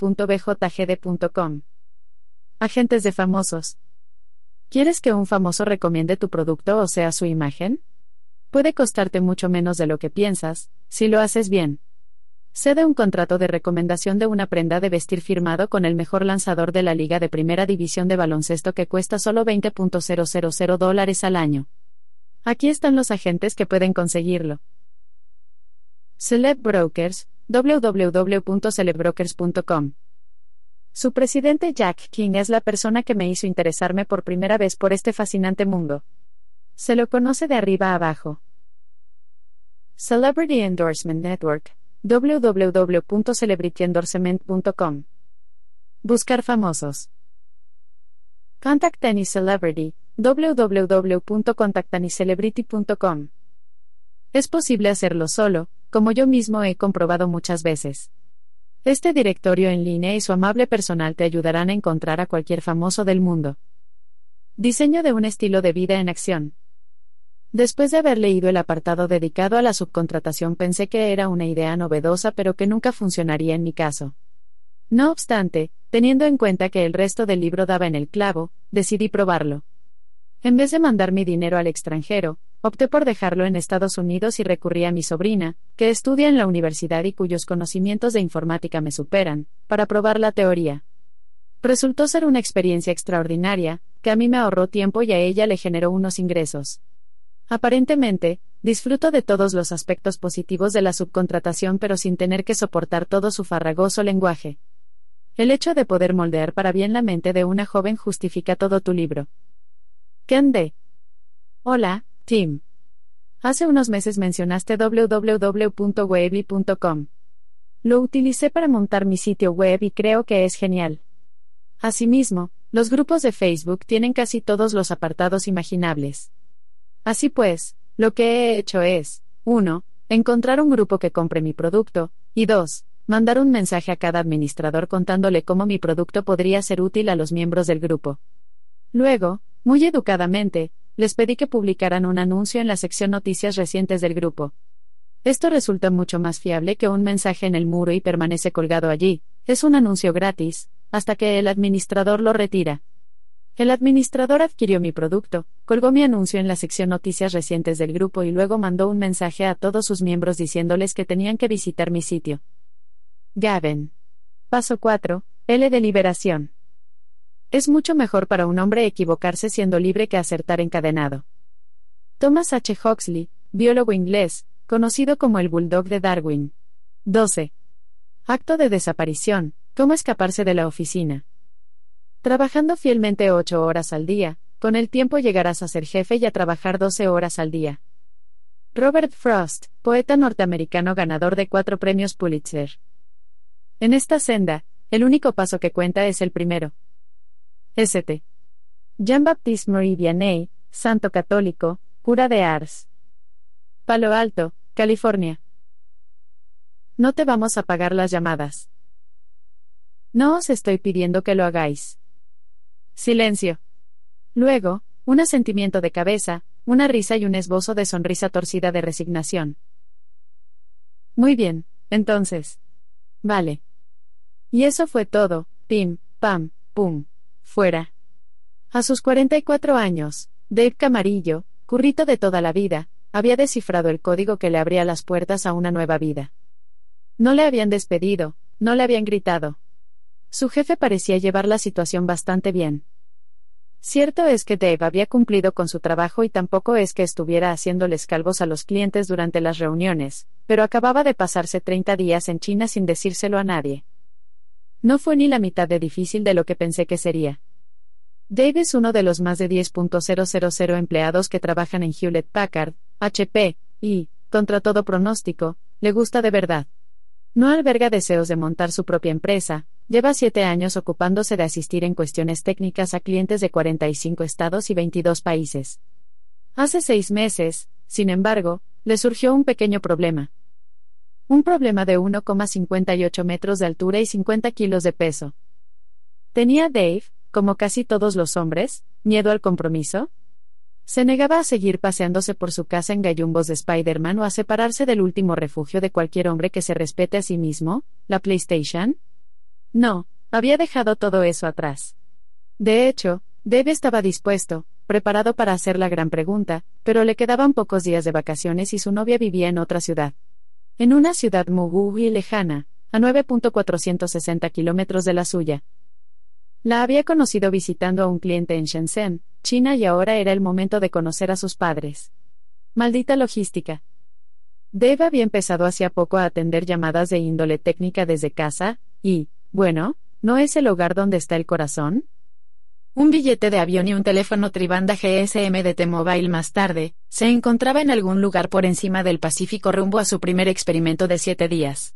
Doce zonas horarias más adelante, se declaró, ella aceptó y en Estados Unidos nadie pareció enterarse. La segunda vez que se puso en marcha fue para hacer una visita guiada de 30 días repleta de familia y comida chinas. ¿A alguien le apetece morro de cerdo chino? Que culminó con Shumei Wu convirtiéndose en Shumei Camarillo.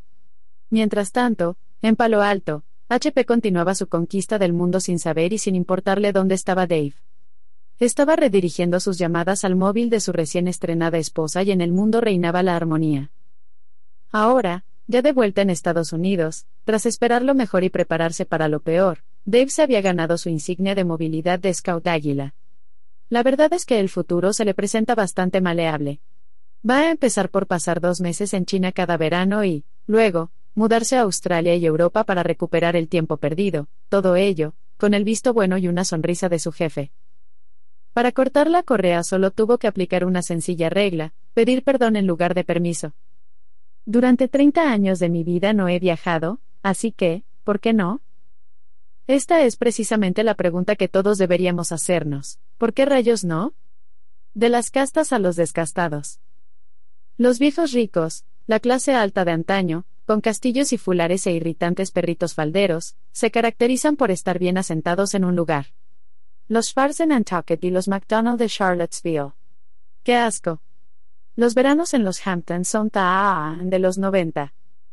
La guardia está cambiando. Estar atado a un lugar será el nuevo rasgo diferenciador de la clase media. Existe un poder menos visible, que va más allá del mero dinero, que define a los nuevos ricos, la movilidad sin ataduras. Vivir viajando por placer no se restringe a empresarios tecnológicos o autónomos. Quienes trabajan por cuenta ajena también pueden lograrlo. Es más, no solo pueden, sino que cada vez más empresas quieren que lo consigan. Best Buy, el gigante en electrónica de consumo, está mandando a casa a miles de empleados que antes trabajaban en sus oficinas centrales de Minnesota, afirman haber reducido costes. Pero además que sus resultados han mejorado entre un 10% y un 20%. El nuevo mantra es este, trabaja donde quieras y cuando quieras, pero haz tu trabajo. En Japón, un zombie vestido con tres piezas que se inserta en el engranaje de 9 a 5 todas las mañanas es conocido como un salaryman, del inglés hombre asalariado, y, en los últimos años, ha surgido un nuevo verbo, Datsu Sarasuru, escapar, Datsu. De la vida del asalariado, Sara. Ahora te toca a ti aprender el baile del Datsu Sara. Cambiar al jefe por cerveza, caso práctico en la Oktoberfest. Para producir la fuerza necesaria para hacer estallar nuestros grilletes en pedazos, haremos dos cosas, demostrar el beneficio empresarial del teletrabajo y hacer que salga demasiado caro o insoportable negárnoslo cuando lo solicitemos. ¿Te acuerdas de Sherwood? Sus camisetas francesas están empezando a moverse y está loco por largarse de Estados Unidos para darse una vueltecita por el planeta. Ya tiene dinero más que suficiente, pero aún le falta escaparse de la supervisión constante de la oficina antes de poner en práctica todas las herramientas ahorratiempo del capítulo Eliminación y dedicarse a viajar. Es ingeniero mecánico y ahora está terminando el doble de diseños en la mitad del tiempo, tras borrar del mapa el 90% de sus gastadores de tiempo e interrupciones. Este salto espectacular en su rendimiento ha llamado la atención de sus supervisores, por lo que su valor para la empresa ha aumentado, lo que a su vez hace que resulte más caro perderle. Más valor significa más poder en tu mano a la hora de negociar. Sherwood se ha cuidado mucho de guardarse en la manga algo de productividad y eficiencia para demostrar un súbito aumento de ambos durante el periodo de prueba de teletrabajo que piensa pedir. Desde que suprimió gran parte de sus reuniones y charlas en persona, ha trasladado el 80% de la comunicación con su jefe y compañeros al correo electrónico y el 20% restante al teléfono. Por si fuera poco, ha aplicado los consejos del capítulo 7, interrumpir las interrupciones y el arte de la negativa, para dividir la cantidad de correos intrascendentes y repetitivos. Todo esto hará su transición al trabajo a distancia menos perceptible, por no decir imperceptible, a ojos de la directiva. Sherwood está funcionando a toda máquina con cada vez menos supervisión. Sherwood planifica su huida en cinco estadios, empezando el 12 de julio, durante la época más tranquila, con una duración de dos meses, para finalizar con un viaje a la Oktoberfest, en Múnich, Alemania, donde se quedará dos semanas, antes de hacer realidad planes nómadas más grandiosos y atrevidos. Paso 1. Aumenta el valor de la inversión que eres. Para empezar, habla con su jefe el 12 de julio sobre un cursillo de formación al que quizá puedan asistir los empleados. Le propone que la empresa le pague unas clases de diseño industrial durante cuatro semanas que le ayudarán a interactuar mejor con los clientes, asegurándose de mencionar el beneficio que reportará al jefe y al negocio, o sea, disminuirá el ir y venir entre departamentos y aumentarán los resultados del cliente y el tiempo facturable. Sherwood quiere que la empresa invierta el máximo en él para que, si se va, la pérdida sea mayor. Paso 2. Demuestra que rindes más fuera de la oficina. En segundo lugar, llama diciendo que está enfermo el siguiente martes y miércoles, 18 y 19 de julio, para demostrar lo productivo que es trabajando desde casa. Decide ponerse enfermo entre el martes y el jueves por dos razones, parece menos una mentira para cogerse un fin de semana largo y también le sirve para comprobar cómo funciona aislado socialmente sin el respiro inminente que supone el fin de semana. Se esfuerza por doblar su producción en ambos días, dejando un rastro de correos electrónicos para que el jefe lo note, y guarda pruebas de lo realizado por si necesita mostrarlas en futuras negociaciones. Como utiliza software de diseño CAD muy caro cuya licencia solo funciona en su ordenador de sobremesa de la oficina, Sherwood se instala una demo gratuita del programa de acceso a distancia GoToMIP para manejar su equipo de la empresa desde casa.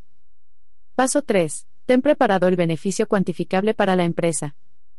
Tercer paso. Sherwood detalla cuánto trabajo más ha logrado sacar adelante fuera de la oficina, explicando cada punto se ha dado cuenta de que tiene que presentar el teletrabajo como una buena decisión que beneficia al negocio y no como un beneficio para él. El resultado final cuantificable han sido tres diseños más al día que su media habitual y tres horas adicionales facturables al cliente. Para explicarlo, argumenta las horas que ya no pierde en trasladarse a la oficina y menos distracciones al gozar de silencio en casa. Paso 4. Propone un periodo de prueba revocable. Cuarto, Después de realizar los ejercicios de los retos anticomodidad de los capítulos anteriores, Sherwood propone, mostrándose seguro de sí mismo, un inocente periodo de prueba de teletrabajo de un día a la semana durante dos semanas. Escribe un guion para la conversación pero no prepara una presentación en PowerPoint y da la sensación de que sea algo serio ni irreversible. Sherwood llama a la puerta de su jefe sobre las 3 de la tarde de un jueves relativamente tranquilo, el 27 de julio, la semana después de estar ausente, y este es el guion que sigue. Las frases que ha preparado y memorizado de antemano aparecen subrayadas y en las notas al pie se explican los puntos que negocia. Sherwood, hola, Bill. ¿Tienes un minuto? Bill, claro. ¿Qué pasa? Sherwood, solo quería comentarte una idea a la que estoy dando vueltas estos días. Con dos minutos tendré de sobra. Bill, vale. Adelante.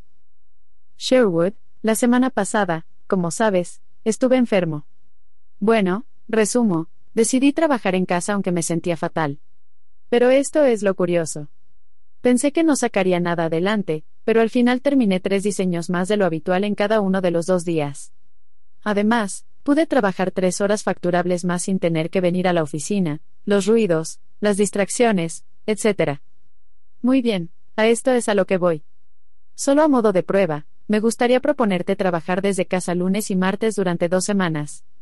Puedes prohibírmelo cuando quieras y vendré si tenemos que hacer reuniones, pero me gustaría probar solamente dos semanas y ver qué consigo.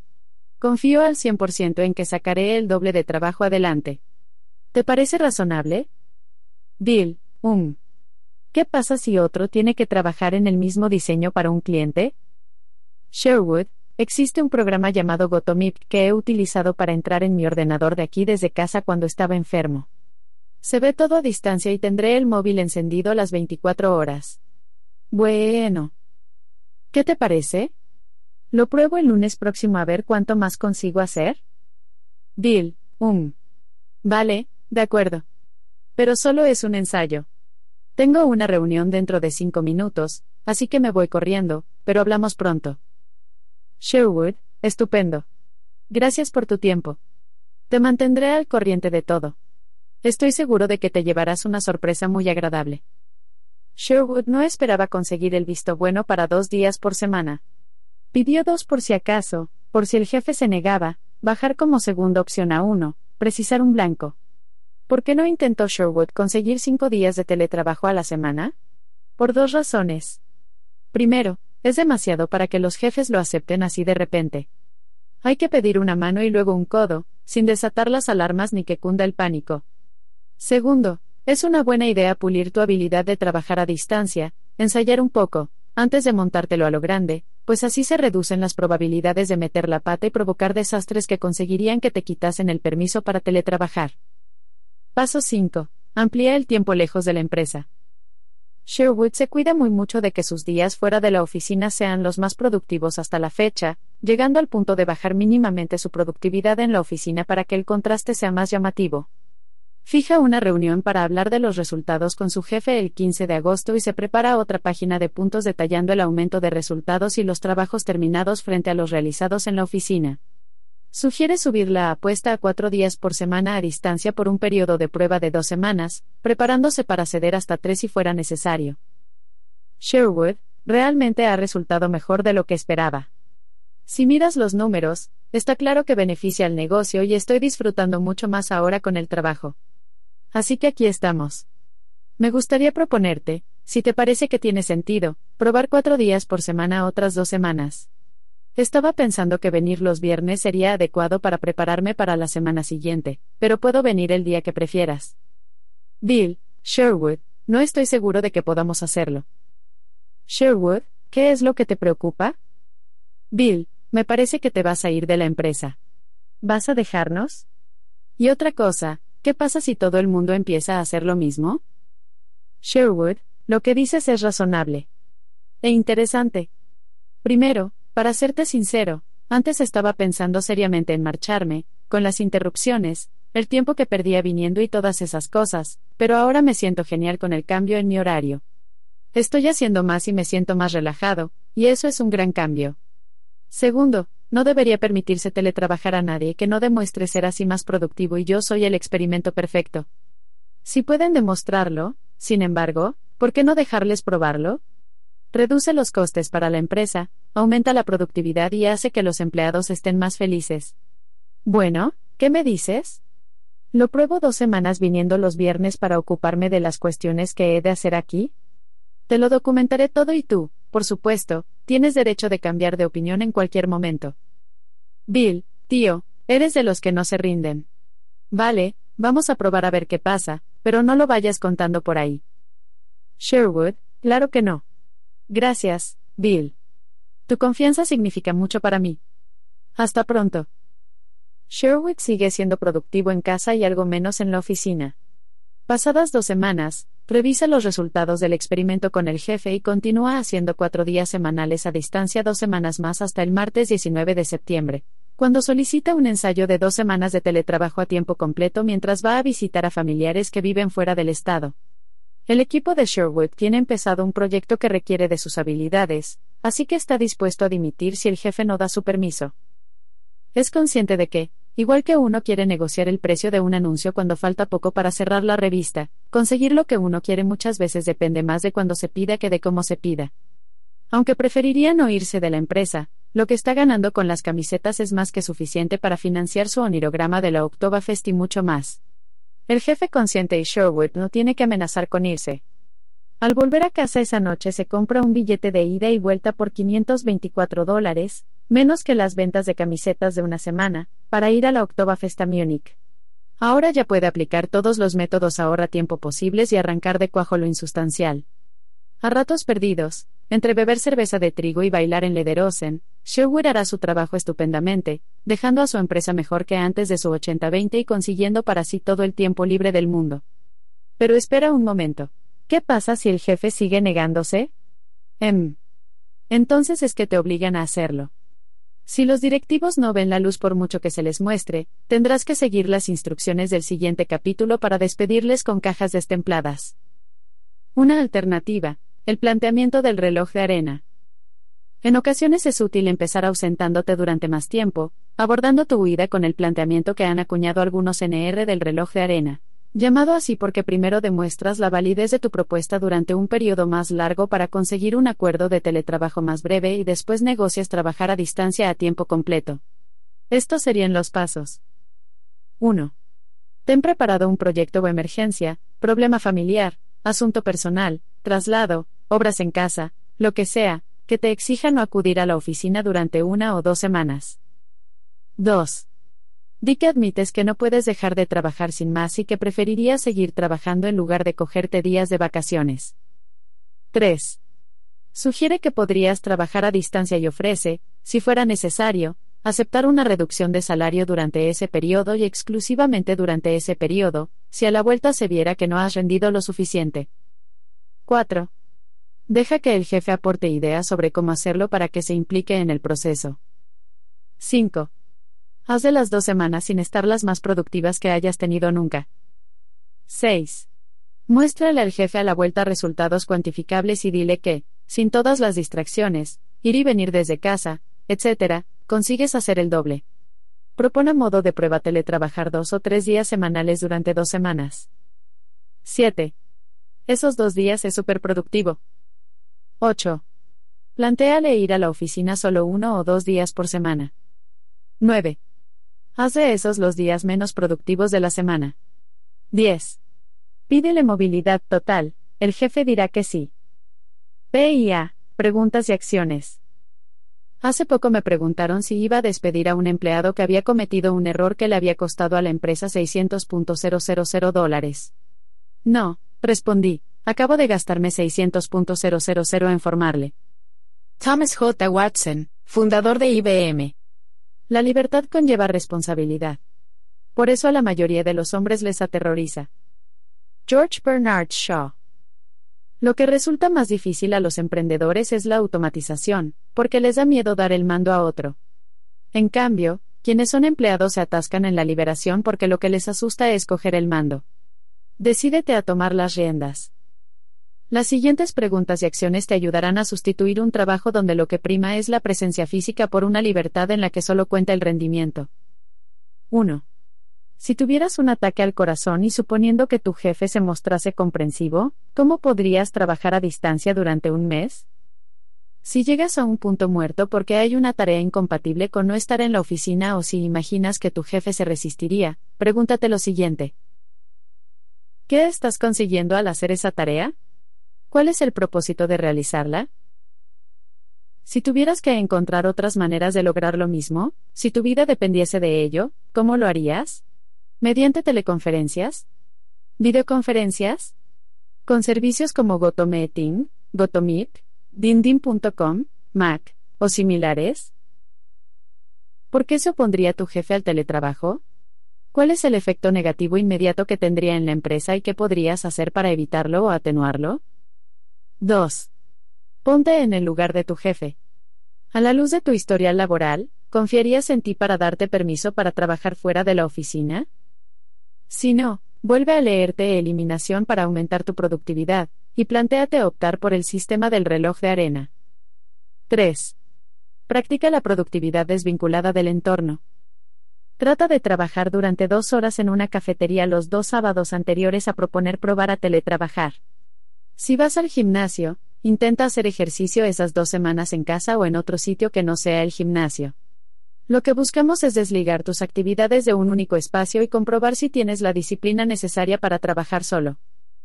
4. Mide tu productividad actual. Si has aplicado el principio 80-20, fijado reglas para interrumpir las interrupciones y efectuado los preparativos correspondientes, tu rendimiento debería ser más alto que nunca en términos cuantificables, ya sea en clientes atendidos, ingresos generados, páginas redactadas, velocidad efectuando cobros o lo que sea. Documentalo. 5. Propicia la oportunidad de demostrar tu productividad a distancia antes de pedir que se convierta en directriz de la empresa. Esto te permitirá comprobar si puedes trabajar fuera de una oficina y recopilar pruebas de que puedes ser la leche sin que te supervisen constantemente. 6. Practica el arte de no achantarte ante un no antes de hacer la propuesta. Ve a un mercado de frutas y verduras a negociar precios, pide que te den billetes de primera pagando turista, pide que te compensen si te atienden mal en un restaurante, y en general pide la luna. Y acostúmbrate a hacer las siguientes preguntas mágicas cuando te niegan lo que pides. ¿Qué tendría que hacer yo para, resultado deseado? ¿En qué circunstancias tú, resultado deseado? ¿Alguna vez has hecho una excepción? Estoy seguro de que alguna vez habrás hecho una excepción, ¿no? Si a alguna de las dos últimas te dicen que no, pregunta, ¿por qué no? Si te dicen que sí, responde, ¿por qué? 7. Pon a tu jefe en modo triciclo para que se vaya haciendo a la idea del teletrabajo, proponle trabajar en casa los lunes o los viernes. Haz esto, o el paso siguiente, en una época en la que echarte le ponga en un verdadero aprieto, aunque fueses ligeramente menos productivo trabajando a distancia. Si se niega, es hora de cambiar de jefe o convertirte en emprendedor. Ese empleo no te va a dar nunca la libertad de tiempo requerida. Si decides saltar del barco, planteate conseguir que ellos sean los que hagan rodar tu cabeza. Dimitir suele ser menos apetecible que lograr que te despidan con mano izquierda para utilizar la indemnización o el subsidio de desempleo para tomarte unas largas vacaciones. 8.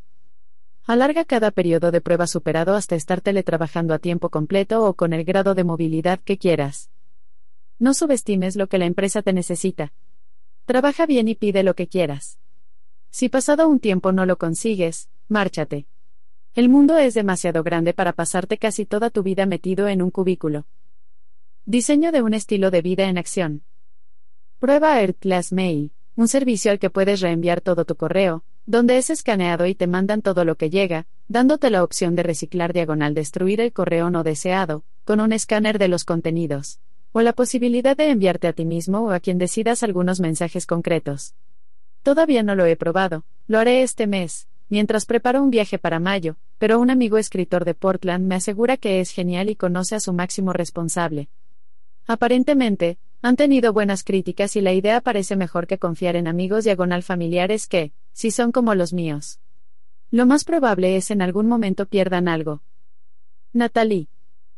Yo también utilizo greenbifone.com para tramitar electrónicamente los cheques que me llegan a través de mi cuenta de Orclass Mail. Cargan una comisión de 5 dólares por cheque, pero yo vivo en San Diego, la dirección de mi oficina de Orclass Mail está en Seattle y las operaciones bancarias las realizo en Ohio. Funciona de maravilla. Andrew. Para añadir a tu magnífica lista, Hemos viajado así durante algunos años, me gustaría incluir mis opciones como mujer viajera y madre reciente, tengo un bebé de 16 meses. Mis favoritos, 1. Atleta tiene una ropa de excelente calidad ligera y que se seca muy rápidamente, muy adecuada para hacer deporte pero aún así muy elegante. Las blusas son obligatorias para tener un aspecto femenino, pero vestirse para hacer senderismo o subir a una pirámide, ya sabéis a qué me refiero, chicas. Una cosita, una prenda ligeramente más larga os será útil en un montón de países, así como los tanquinis y los bañadores con falda. 2. Los cepillos de dientes Fresh y Go son muy prácticos. 3. La máquina de sonidos Marsona para disimular los ruidos es imprescindible, también la suelo utilizar en casa con el bebé, cuando escucha su sonido, sabe que es hora de acostarse. A nosotros nos ha salvado la vida en muchos viajes y ahora la usamos habitualmente en casa para dormir mejor. Se acabó lo de cambiar de hotel en pleno viaje para evitar los ruidos. Y sí, ya sé que debemos viajar ligeros de equipaje, pero con un bebé hay muchas cosas que no son negociables. Esto hace más agradable viajar. 1. Mochila de lana tipo bandolera para bebés. Es más cómoda que la de algodón y puedes moverte a todas partes con el bebé, desde que nace hasta que pesa 15 kilos. Nunca lo olvido, es parte 1001 equipo. 2. Cuna móvil y tienda portátil. Es la cama que usa el bebé en casa, de modo que duerme siempre en el mismo sitio, es genial, y puede usarse con bebés muy pequeños y hasta con niños de 5 años. Incluso puedo meterlo en un carrito con ruedas con un poco de ropa para el bebé y para mí. 3. Go Go Kids Travel Mate, ideal tanto para viajar en coche como en avión. 4. La sillita para coches Britax Diplomat es pequeña. Pero los niños pueden usarla desde recién nacidos hasta aproximadamente los 4 años. Asegúrate de que la maleta con ruedas es pequeña, para no tener que facturarla si el avión va lleno. Siempre puedes convencer al personal de tierra con una caída de ojos para que te dejen llevarla a tus pies en la cabina. También es recomendable tener algo que el bebé pueda beber o mascar durante el despegue y el aterrizaje para evitar que se ponga a llorar. Buen viaje. Caril. Adelántate a tu jefe, peros más comunes al hecho de trabajar fuera de la oficina. En el artículo cuyo vínculo aparece más abajo, Cisco reconoce que los acuerdos para trabajar fuera de la oficina siempre están ahí, pero aún así ofrece una lista de medidas de seguridad. Es sensato buscar soluciones preventivas para estar preparado si tu jefe pone peros. http diagonal diagonal newsroom.cisco.com diagonal dlls diagonal 2008 diagonal pro 020508.html. Enviado por Raina. 13. Siniestro total, cárgate tu trabajo. Todas las formas de actuar entrañan riesgos, así que la prudencia no consiste en evitar el peligro, es imposible, sino en calcular los riesgos y en actuar con decisión. Que a tus errores te lleve tu ambición y no tu pereza. Vuélvete fuerte para aventurarte en empresas valientes, no para resistir el sufrimiento. Nicolás Maquiavelo, El Príncipe. Súplicas y resignaciones existenciales con huecos para rellenar. Ed May.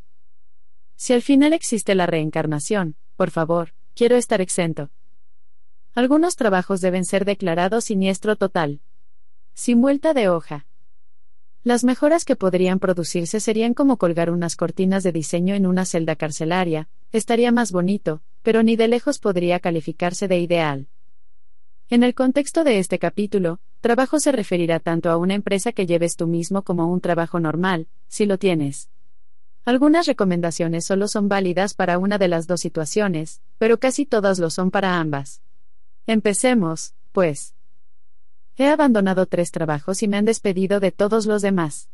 Que te echen, aunque a veces no te lo esperes y te deje en un estado de pánico y desorientación, suele ser una bendición del cielo, otro ha tomado la decisión por ti, es imposible quedarse repantigado en el mismo trabajo el resto de tu vida.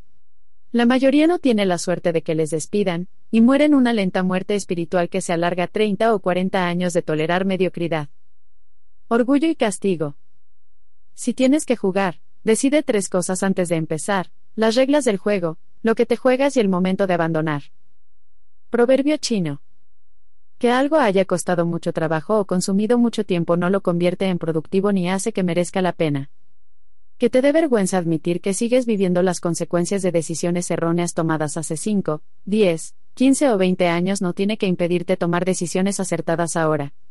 Si dejas que el orgullo te paralice, odiarás tu vida dentro de 5, 10, 15 o 20 años por las mismas razones que ahora. Me molesta sobremanera equivocarme, así que me mantuve con la empresa que fundé siguiendo una trayectoria que no iba a ninguna parte hasta que me vi obligado a cambiar de rumbo o sufrir un colapso total, créeme, sé lo duro que es. Ahora que estamos todos igualados, el orgullo es una idiotez. Ser capaz de abandonar lo que no funciona es consustancial a ser un ganador. Iniciar un proyecto o un trabajo sin tener claro cuando lo que merece la pena pasa a ser una pérdida de tiempo es como entrar en un casino sin fijarte un máximo para apostar, peligroso e imprudente. Lo que pasa es que no entiendes mi situación. Es complicada. ¿De verdad? No confundas lo complejo con lo difícil. La mayoría de las situaciones son simples, muchas solamente requieren acciones que son emocionalmente difíciles de realizar. El problema y la solución suelen ser obvios y sencillos. No es que no sepas qué hacer. Claro que lo sabes. Lo que ocurre es que te aterroriza terminar peor de lo que estás ahora. Te lo digo ya, si estás en ese punto, no vas a estar peor. Identifica de nuevo tus miedos y corta el cordón umbilical. Es como arrancar una tirita, más fácil y menos doloroso de lo que crees. El hombre medio es un conformista que acepta miserias y desastres con el estoicismo de una vaca plantada bajo la lluvia. Colin Wilson, escritor británico, autor de El disconforme, no existencialista. Varias son las fobias por excelencia que hacen que no saltemos de barcos que se hunden. Todas pueden refutarse sin mucho esfuerzo. 1. Si te vas, será para siempre. Ni mucho menos. Sírvete de las preguntas bella de este capítulo y del 3, identificar miedos, para darte cuenta de que podrías reanudar la trayectoria profesional que desees o empezar otra empresa en el futuro. Nunca he conocido un caso en que el cambio de rumbo no pudiese variar de alguna forma. 2. No podré pagar los recibos. Claro que podrás. Primeramente, el objetivo será conseguir un nuevo trabajo o fuente de dinero antes de dejar el actual. Problema resuelto. Si te largas de improviso o te despiden, no es difícil eliminar temporalmente la mayoría de tus gastos y vivir de tus ahorros durante un periodo. Desde alquilar tu casa a refinanciarla o venderla, Opciones hay. Siempre hay opciones. Pueden ser emocionalmente difíciles de tomar, pero no te vas a morir de hambre. Aparca el coche en el garaje y cancela el seguro unos cuantos meses. Comparte coche con otros o coge el autobús hasta que encuentres tu próximo curro. Tira un poco más de la tarjeta de crédito y cocina en casa en vez de comer fuera. Vende toda la porquería en que te gastaste cientos o miles de dólares y que no usas. Haz un inventario completo de tus activos, reservas en efectivo, deudas y gastos mensuales. ¿Cuánto tiempo podrías sobrevivir con tus recursos actuales si vendieras algunos de esos activos? Repasa los gastos y pregúntate, si tuviera que eliminar este gasto porque necesitase un riñón nuevo, ¿cómo lo haría? No te pongas melodramático cuando no haga falta, pocas cosas son de vida o muerte, sobre todo para los inteligentes. Si has vivido hasta ahora, perder o dejar un trabajo no significará probablemente más que unas cuantas semanas de vacaciones, a no ser que quieras más, antes de pasar a algo mejor. 3. Si lo dejo, me quedaré sin seguro sanitario ni jubilación mentira. Yo tenía miedo de ambas cosas cuando me echaron de Truesan. Tenía visiones de dientes pudriéndoseme y tener que trabajar en un día para sobrevivir. Tras examinar los hechos y explorar opciones, me di cuenta de que podía tener idéntica cobertura médica y dental, mismos médicos y red, por entre 300 y 500 dólares al mes. Trasladar mi plan de pensiones antes subvencionado a otra empresa, yo elegí Fidelity Investments, fue todavía más fácil, tardé menos de media hora por teléfono y me salió gratis. Proteger estos dos frentes te llevará menos tiempo que conseguir hablar con alguien de la compañía eléctrica para que te solucionen un error en la factura. 4. Me estropeará el currículum. Me encanta el género crónica creativa. Es facilísimo tapar las lagunas temporales de tu trayectoria y hacer que precisamente sus rarezas sean las que te consigan las entrevistas. ¿Cómo? Haz algo interesante para ponerle celosos. Si dejas un trabajo para cruzarte de brazos, yo tampoco te contrataría. Sin embargo, si en tu currículum pones que has estado uno o dos años dando la vuelta al mundo o entrenando con equipos de fútbol profesionales en Europa, pasarán dos cosas interesantes cuando regreses al mundo laboral. Primero, conseguirás más entrevistas porque destacarás entre los demás. Segundo, los entrevistadores, aburridos de sus propios trabajos, se pasarán toda la reunión preguntándote cómo lo hiciste. Si te preguntan por un casual por qué te tomaste ese tiempo o dejaste tu trabajo anterior, solo hay una respuesta irrebatible. Se me presentó una oportunidad de esas que aparecen una vez en la vida de, experiencia exótica que da envidia, y no pude rechazarla. Pensé que, como aún tengo por delante, 20-40, años de vida productiva, ¿qué prisa había? El factor tarta de queso. ¿Quieres que te dé una fórmula para tener éxito? La verdad es que es muy simple, duplica tu porcentaje de fracasos. Thomas J. Watson, fundador de IBM. Verano de 1999. Ya antes siquiera de probarla, sabía que algo había salido mal. Después de ocho horas en la nevera, esa tarta de queso seguía sin cuajar. Dentro de la fuente de cuatro litros se la oía crujir con aspecto de sopa viscosa, había pedazos que se movían y balanceaban cuando la incliné para examinarla de cerca. En algún paso me había equivocado. Podían haber sido varias cosas. Tres barras de medio kilo de queso Filadelfia. Huevos. Stevia. Gelatina sin sabor. Vainilla. Crema agria. En este caso, la causa probablemente fue la combinación de varias cosas y la falta de algunos ingredientes sencillos que generalmente hacen que una tarta de queso sea un tipo de tarta. Estaba siguiendo una dieta sin carbohidratos y ya había preparado esta receta. Me había salido tan maravillosamente buena que mis compañeros de piso querían también su ración y habían insistido en que probara a fabricarla a granel. Ahí fue donde comenzaron las artimañas matemáticas y los problemas de cálculo. Antes de que apareciesen en escena esplenda marca registrada y otros milagros imitadores del azúcar, sus acérrimos enemigos usaban la stevia, una hierba 300 veces más dulce. Una gota era como 300 paquetes de azúcar. Era material delicado y yo no era cocinero delicado. Una vez había hecho un puñadito de galletas con bicarbonato en lugar de levadura en polvo y estaban tan malas que mis compañeros acabaron vomitando en el jardín. Comparadas con esta nueva obra de arte mía, las galletas parecían una golosina de sibarita, sabía queso crema líquido mezclado con agua fría, y más o menos 600 paquetes de azúcar. Luego hice lo que cualquier persona normal y racional hubiera hecho, cogí la cuchara de servir más grande que encontré y, dando un suspiro, me senté delante de la tele para enfrentarme a mi castigo. Había desperdiciado un domingo entero y un montón de ingredientes, era hora de recoger lo que había sembrado. Una hora y veinte enormes cucharadas después, el nivel de aquella piscina de sopa no había descendido ni un milímetro, pero mi derrota era a todas luces evidente.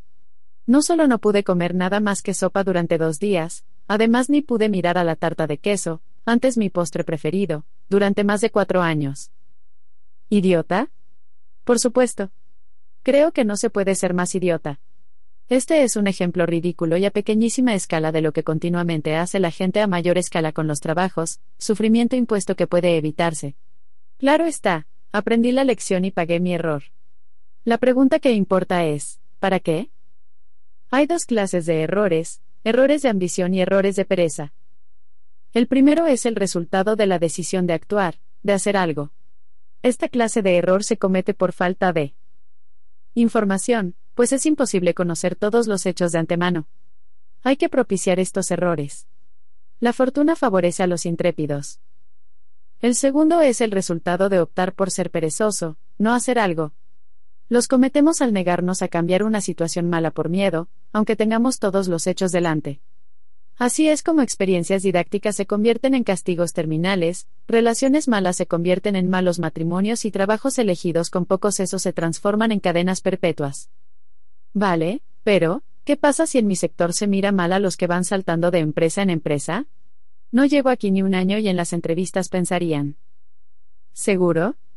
Comprueba lo que das por sentado antes de condenarte a seguir sufriendo.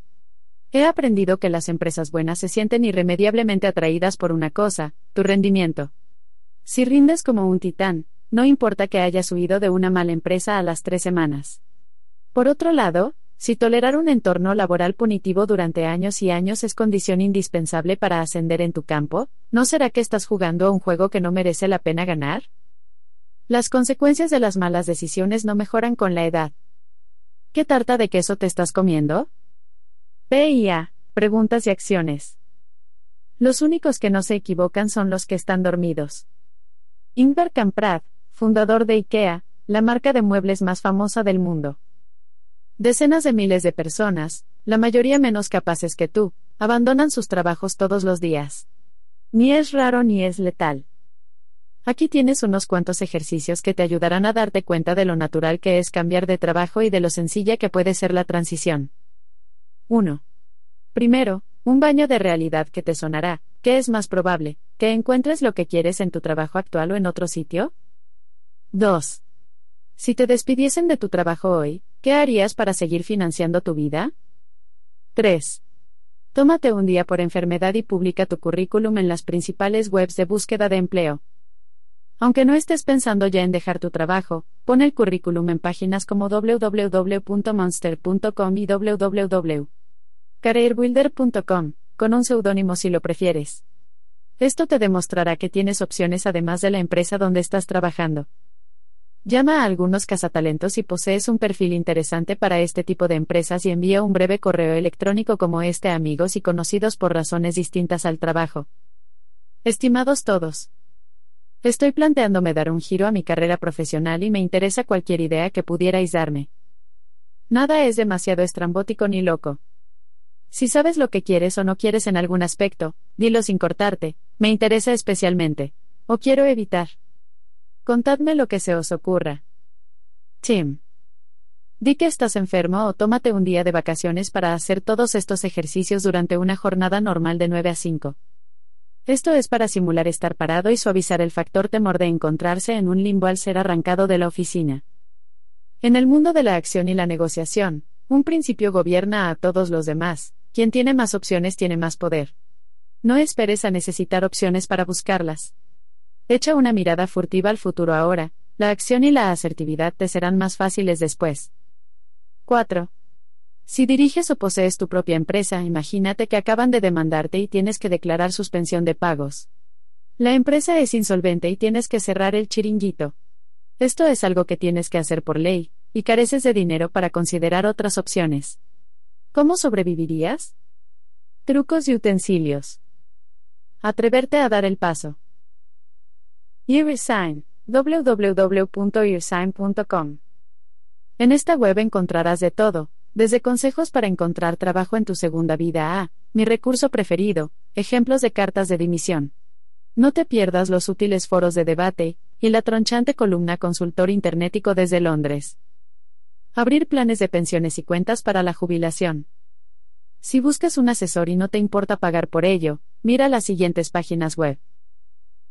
Franklin Templeton, www.franklintempleton.com, más 1-800-527-2020. American Funds, www.americanfunds.com, más 1-800-421-0180. Si vas a invertir y buscas fondos de inversión sin cargo, te propongo estas empresas. Fidelity Investments, www.fidelity.com más 1-800-343-3548. Vanguard, www.vanguard.com. Más 1-800-414-1321. Seguros de salud para autónomos o desempleados. Ealt Insurance, www.ealtinsurance.com. Más 1-800-977-8860. Etna, www.etna.com. 800 My Health. Kaiser Permanente, www.kaiserpermanente.org. Más 1-866-352-0290. American Community Mutual, www.americancommunity.com. Más 1-800-991-2642. 14. Mini jubilaciones. Abrazar la vida móvil. Antes de la expansión del turismo, se concebía viajar como estudio, cuyos frutos adornarían la mente y formarían el juicio. Paul Fussell, Abroad, en el extranjero. A largo plazo, simplemente estar dispuesto a improvisar resulta más vital que haberse documentado. Rolf Potts, Vagabonding, Vida de Trotamundos. Cuando Sherwood regresa de la Oktoberfest, aturdido de matar neuronas pero más feliz de lo que lo ha estado en los últimos cuatro años, su ensayo de teletrabajo se hace oficial y Sherwood es admitido en el mundo de los nuevos ricos. Ahora solo necesita saber cómo explotar su libertad y dar con las herramientas que le permitan vivir con su dinero finito una vida de posibilidades casi infinitas. Si has ido dando los pasos indicados anteriormente, eliminar, automatizar y cortar las correas que te ataban a una única ubicación, es hora de darte un gustazo haciendo realidad algunas fantasías y explorando el mundo. Aunque no ansíes la vida nómada o pienses que es imposible, porque estés casado o porque tengas hipoteca o por esas cosas menudas llamadas niños, tu siguiente paso sigue siendo este capítulo. Hay cambios fundamentales que yo y casi todos los demás retrasamos hasta que la ausencia, o prepararnos para ella, nos obliga a realizarlos. Este capítulo es tu examen final en diseño de musas. La transformación empieza en una pequeña aldea mexicana. Fábulas y cazafortunas. Un hombre de negocios estadounidense se fue de vacaciones a un pueblecito costero de México, obedeciendo órdenes de su médico. Como no podía dormir tras recibir una llamada urgente de la oficina la primera mañana, fue dando un paseo hasta el muelle para tomar el aire. Una pequeña barca con un único pescador acababa de atracar. Dentro había varios atunes de aleta amarilla de gran tamaño. El estadounidense felicitó al mexicano por la calidad de su pescado. ¿Cuánto ha tardado en cogerlos? preguntó. Solo un ratito, contestó el mexicano en un inglés sorprendentemente fluido. ¿Por qué no se queda más tiempo y pesca más? Siguió el estadounidense. Tengo suficiente para mantener a mi familia y dar algunos amigos, dijo el mexicano mientras los pasaba a una cesta. Pero, ¿qué hace el resto del tiempo? El mexicano le miró y sonrió. Me levanto tarde, pesco un poco, juego con mis hijos, me echo la siesta con mi mujer, Julia, y voy al pueblo todas las noches dando un paseo, donde bebo vino y toco la guitarra con mis amigos. Tengo una vida plena y ocupada, señor. El estadounidense se rió alzándose cuán alto era. Señor, soy licenciado en Administración de Empresas por Harvard y puedo ayudarle. Debería pasar más tiempo pescando y, con las ganancias, comprar una barca más grande. En poco tiempo, podría comprarse varias barcas al ser mayor la redada. Con el tiempo tendría una flota de barcos de pesca. En lugar de vender lo que faene a un intermediario, lo vendería directamente al consumidor, hasta abrir su propia enlatadora. Entonces tanto la adquisición del producto como el procesamiento y la distribución estarían en sus manos. Tendría que marcharse de esta pequeña aldea costera de pescadores, claro, y mudarse a Ciudad de México, luego a Los Ángeles y más tarde a Nueva York, desde donde dirigiría su empresa en expansión con un equipo directivo en condiciones. El pescador mexicano le preguntó. Pero señor, ¿cuánto tiempo llevará todo eso?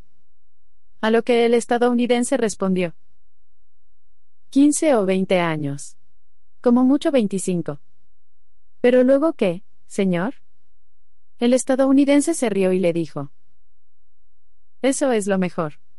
Cuando llegue el momento, anunciaría su salida a bolsa y vendería sus acciones al público, haciéndose muy rico. Ganaría millones. ¿Millones, señor? ¿Y luego qué?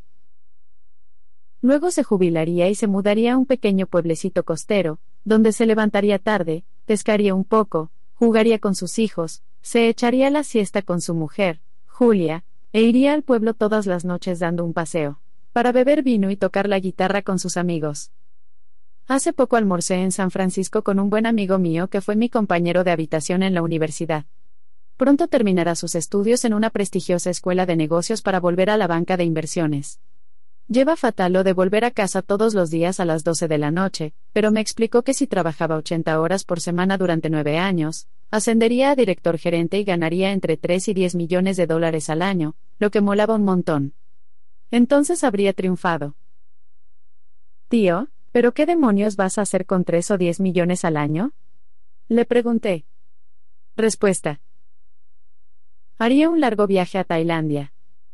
Esto resume perfectamente uno de los mayores autoengaños de nuestra época, que viajar largos periodos por el mundo está reservado exclusivamente a los megarricos. También he escuchado lo siguiente. Solo voy a trabajar en el bufete 15 años. Luego seré socio y podré invertir menos horas. Cuando tenga un millón en el banco, lo pondré en algo seguro, como bonos, que me darán unos 80.000 dólares al año de intereses y me jubilaré para navegar por el Caribe. Solo trabajaré como consultor hasta los 35, luego me jubilaré y recorreré China en moto. Si tu sueño, el cuerno de oro que se esconde al final del arco iris de tu vida profesional, es vivir a lo grande en Tailandia, navegar por el Caribe o recorrer China en moto, ¿sabes qué? Las tres cosas pueden hacerse por menos de 3.000 dólares. Yo he hecho las tres. Aquí van dos ejemplos de cuánto puede dar de sí un poquito de guita. 250 dólares Estados Unidos, cinco días en una isla tropical privada perteneciente al Instituto de Investigación Smithsonian con tres pescadores locales que atraparon. Y cocinaron toda mi comida y además me llevaron a los mejores y escondidos lugares de Panamá para bucear. 150 dólares Estados Unidos, tres días de alquiler de un avión privado en Mendoza, la provincia vinícola de Argentina, sobrevolar los viñedos más hermosos que te imagines, situados alrededor de los Andes nevados, con un guía particular. Pregunta, ¿en qué te gastaste tus últimos 400 dólares? Suele ser en dos o tres fines de semana de chorradas y despilfarro para olvidar la semana de trabajo en casi todas las ciudades de Estados Unidos. 400 dólares no es nada a cambio de ocho días completos de experiencias que te cambian la vida. Pero ocho días no es lo que recomiendo. Esos solo eran intermedios de una superproducción mucho más larga. Te estoy proponiendo mucho, mucho más. El nacimiento de las minijubilaciones y la muerte de las vacaciones. La vida es más que acelerarla. Mohandas Gandhi. En febrero de 2004 estaba agobiado de trabajo y deprimidísimo. Mi novelería por viajar empezó con planes de visitar Costa Rica en marzo de 2004 para quedarme cuatro semanas aprendiendo español y relajándome. Necesitaba recargar las pilas y cuatro semanas me pareció razonable, si es que existe algún disparatado baremo para evaluar algo así. Un amigo que conocía América Central me señaló debidamente que no podía salir bien, porque en Costa Rica la estación lluviosa estaba a punto de empezar. Me dio la impresión de que los chaparrones torrenciales no iban a levantarme el ánimo, así que trasladé mi objetivo a cuatro semanas en España. Cruzar el charco no es moco de pavo y España estaba más cerca de otros países que siempre había querido ver. Por aquel entonces lo razonable se fue al traste y decidí que me merecía tres meses completos para explorar mis raíces por Escandinavia después de estar cuatro semanas en España. Si de verdad había alguna bomba en tiempo real o desastres que tuviesen que producirse, se manifestarían en las primeras cuatro semanas, así que no había ningún riesgo adicional en alargar mi viaje hasta convertirlo en tres meses. Tres meses sería estupendo. Esos tres meses se convirtieron en quince. Entonces empecé a preguntarme, ¿por qué no coger la típica jubilación que dura 20 o 30 años y redistribuirla intercalada a lo largo de la vida en lugar de guardarla toda para el final? La alternativa a los viajes a Tracón. Gracias al sistema interestatal de autopistas, ahora es posible viajar de costa a costa sin ver nada. Charles Curalt, reportero de la CBS. Si estás acostumbrado a trabajar 50 semanas al año, incluso después de crear la movilidad necesaria para hacer viajes largos, seguramente te volverás loco y querrás ver 10 países en 14 días para terminar hecho una piltrafa. Es como llevar a un perro muerto de hambre a un buffet libre. Comerá hasta morirse. Eso mismo hice yo los tres primeros meses de los 15 que estuve buscando en pos de mi visión. Pasé por siete países, llegué y salí de al menos 20 hoteles con un amigo que había negociado tres semanas de vacaciones.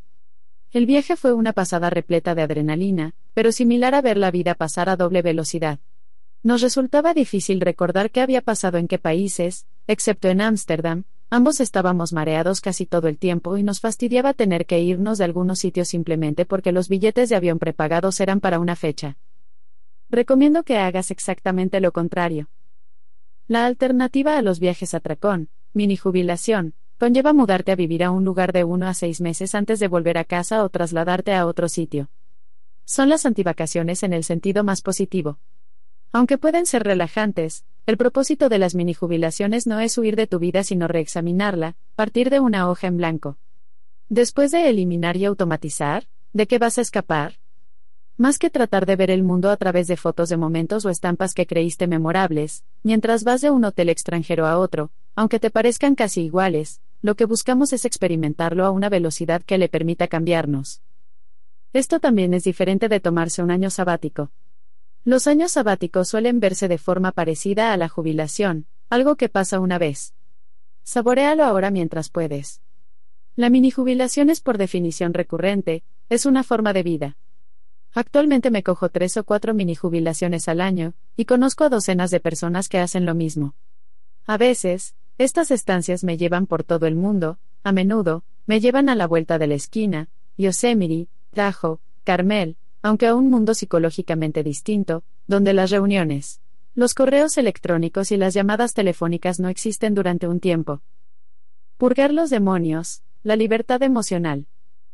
Ahí radica precisamente la perfección de un hombre, en descubrir su propia imperfección. San Agustín, 354-430 después de Cristo.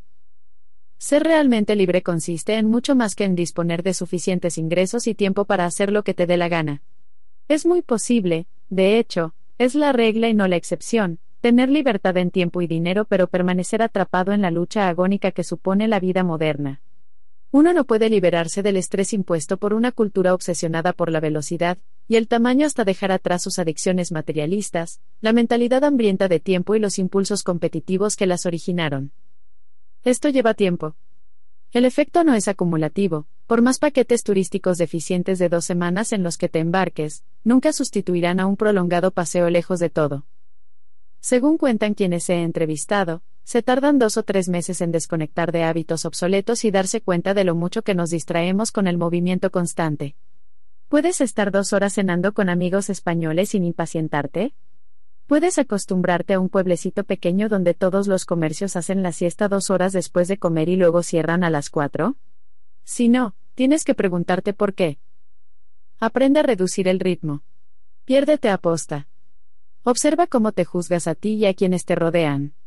Quizá lleves mucho tiempo sin hacerlo. Tómate al menos dos meses para desadquirir costumbres trasnochadas y redescubrirte sin el recordatorio del vuelo de vuelta cerniéndose sobre ti. Tu dinero en la práctica, lo mejor está por llegar. El argumento económico a favor de las mini jubilaciones es la guinda que corona el pastel.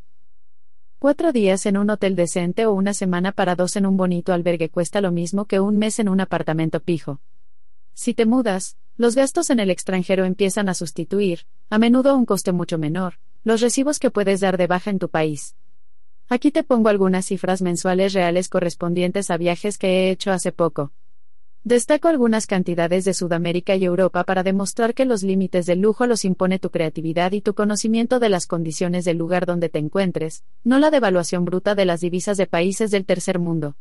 Viéndolas queda claro que no sobrevivía a pan y agua ni mendigando, he vivido como un maharajá, y ambas estancias podrían haber costado menos de la mitad de lo que yo me gasté. Mi meta era divertirme y no la supervivencia austera. Billetes de avión.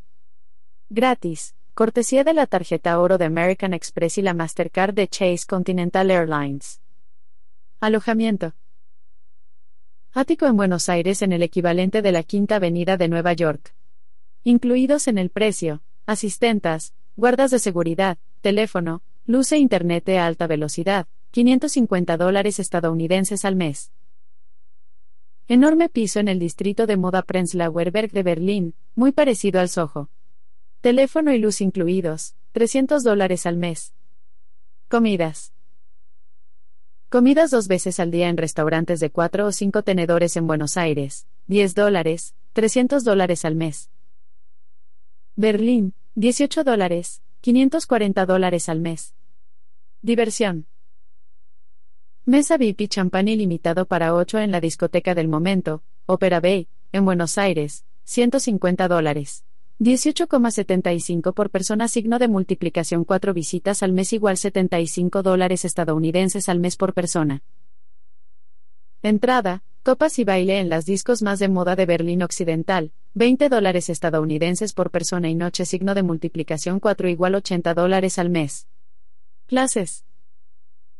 Dos horas diarias de clases particulares de español en Buenos Aires, cinco veces por semana, 5 dólares la hora signo de multiplicación 40 horas al mes igual 200 dólares al mes. Dos horas diarias de clases privadas de tango con dos bailarines profesionales de talla mundial, 8,33 dólares por hora signo de multiplicación 40 horas al mes igual 333,20 dólares al mes. Cuatro horas diarias de clases de alemán en una escuela de primera en la Neuendorfplatz, de Berlín, 175 dólares al mes, que se hubiesen pagado solos aunque no hubiese asistido. Pues la tarjeta de estudiante me daba derecho a más de un 40% de descuento en todos los medios de transporte. Seis horas por semana de entrenamiento en artes marciales varias en la mejor academia berlinesa, gratis a cambio de dar clases en inglés dos horas por semana. Transporte. Pase mensual para el metro y carreras diarias en taxi para ir y venir a clases de tango en Buenos Aires, 75 dólares al mes. Pase mensual de metro, tranvía y autobús en Berlín con descuento de estudiante, 85 dólares al mes. Total por cuatro semanas de vivir a todo trapo. Buenos Aires, 1.533,20 dólares, incluido el billete de avión de ida y vuelta desde el aeropuerto JFK, parando un mes en Panamá.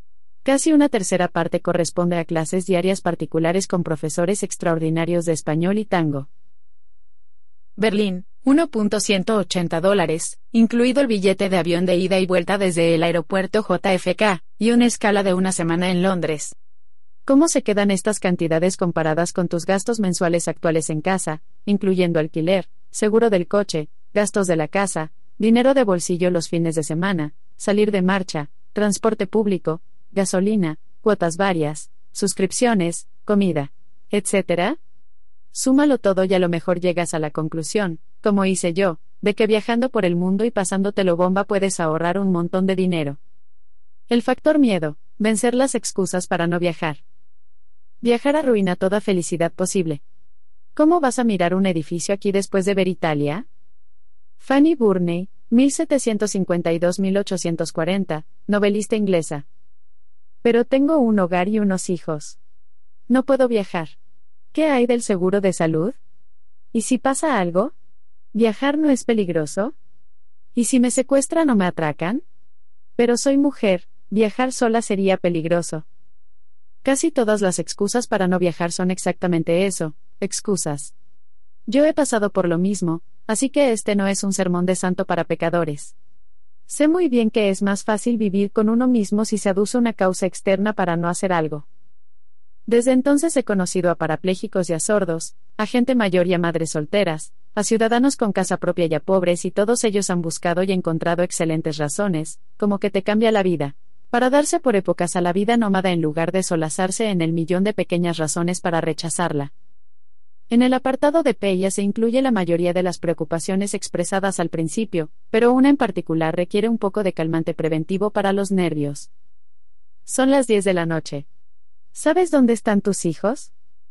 El principal miedo de todos los padres antes de embarcarse en su primer viaje al extranjero es que un hijo se les extravíe por el camino. Las buenas noticias son que si estás tranquilo llevando a tus hijos a Nueva York, San Francisco, Washington DC o Londres, tienes menos de qué preocuparte en las ciudades que recomiendo como mejores para empezar en las P. Ya hay menos armas y delitos violentos en todas ellas que en las ciudades más grandes de Estados Unidos. La probabilidad de encontrar problemas disminuye aún más cuando viajar consiste en menos aeropuertos y saltar de hotel en hotel rodeados de extraños, y más en mudarse a una segunda vivienda, una mini jubilación. En cualquier caso, ¿y si ocurre? Jenny Rico, una madre soltera que llevó a sus dos hijos a un viaje de cinco meses por el mundo, tenía un miedo más agudo que ningún otro, un miedo que solía despertarla a las dos de la madrugada, envuelta en un sudor frío. ¿Y si algo me ocurriera a mí? Quería preparar a los niños para lo peor, pero tampoco quería asustarles, así que, como todas las buenas madres, lo convirtió en un juego, ¿quién puede memorizar mejor los itinerarios? las direcciones de los hoteles y el número de teléfono de mamá? Tenía contactos de emergencia en cada país, cuyos números estaban grabados en la memoria de marcación rápida de su móvil, con itinerancia en todo el mundo. Al final, no pasó nada. Ahora planea mudarse a un chalet de esquí en Europa, y mandar a los niños a un colegio en la Francia plurilingüe. Éxito llama al éxito. El lugar que más temor le inspiraba era Singapur y, mirando hacia atrás, fue donde tenía menos razones para preocuparse, se llevó a los niños a Sudáfrica, entre otros lugares. Tenía miedo porque era la primera parada, y no estaba acostumbrada a viajar con los niños. Era su percepción de la realidad, no la realidad en sí. A Robin Malinsky Rummel, que se pasó un año viajando por Sudáfrica con su marido y su hijo de siete años, su familia y amigos la previnieron en contra de ir a Argentina tras las revueltas provocadas por la devaluación de su moneda en 2001.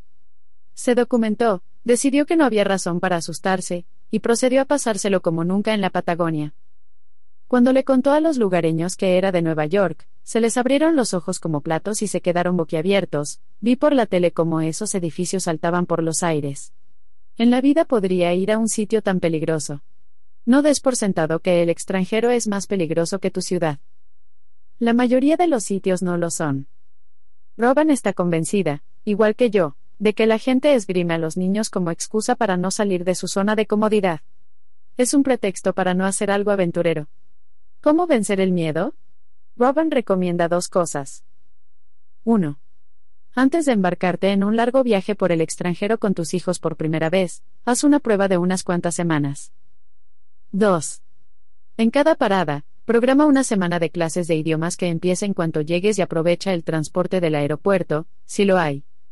El personal de la escuela muchas veces se ocupará de alquilarte un piso y de esa forma podrás hacer amigos y conocer la zona antes de empezar a funcionar por tu cuenta. Pero, ¿Qué pasa si lo que te preocupa no es tanto perder a tus niños sino perder tu cordura por culpa de tus hijos? Varias familias que entrevisté para este libro me aconsejaron el método de persuasión más antiguo conocido por la humanidad, el chantaje. Se da a cada niño una cantidad de dinero imaginario, digamos de 25 a 50 centavos, por cada hora que se porte bien. La misma cantidad se sustrae de sus cuentas por quebrantar las normas. Todas las compras relacionadas con diversiones, recuerdos, helados y demás, saldrán de sus propias cuentas personales.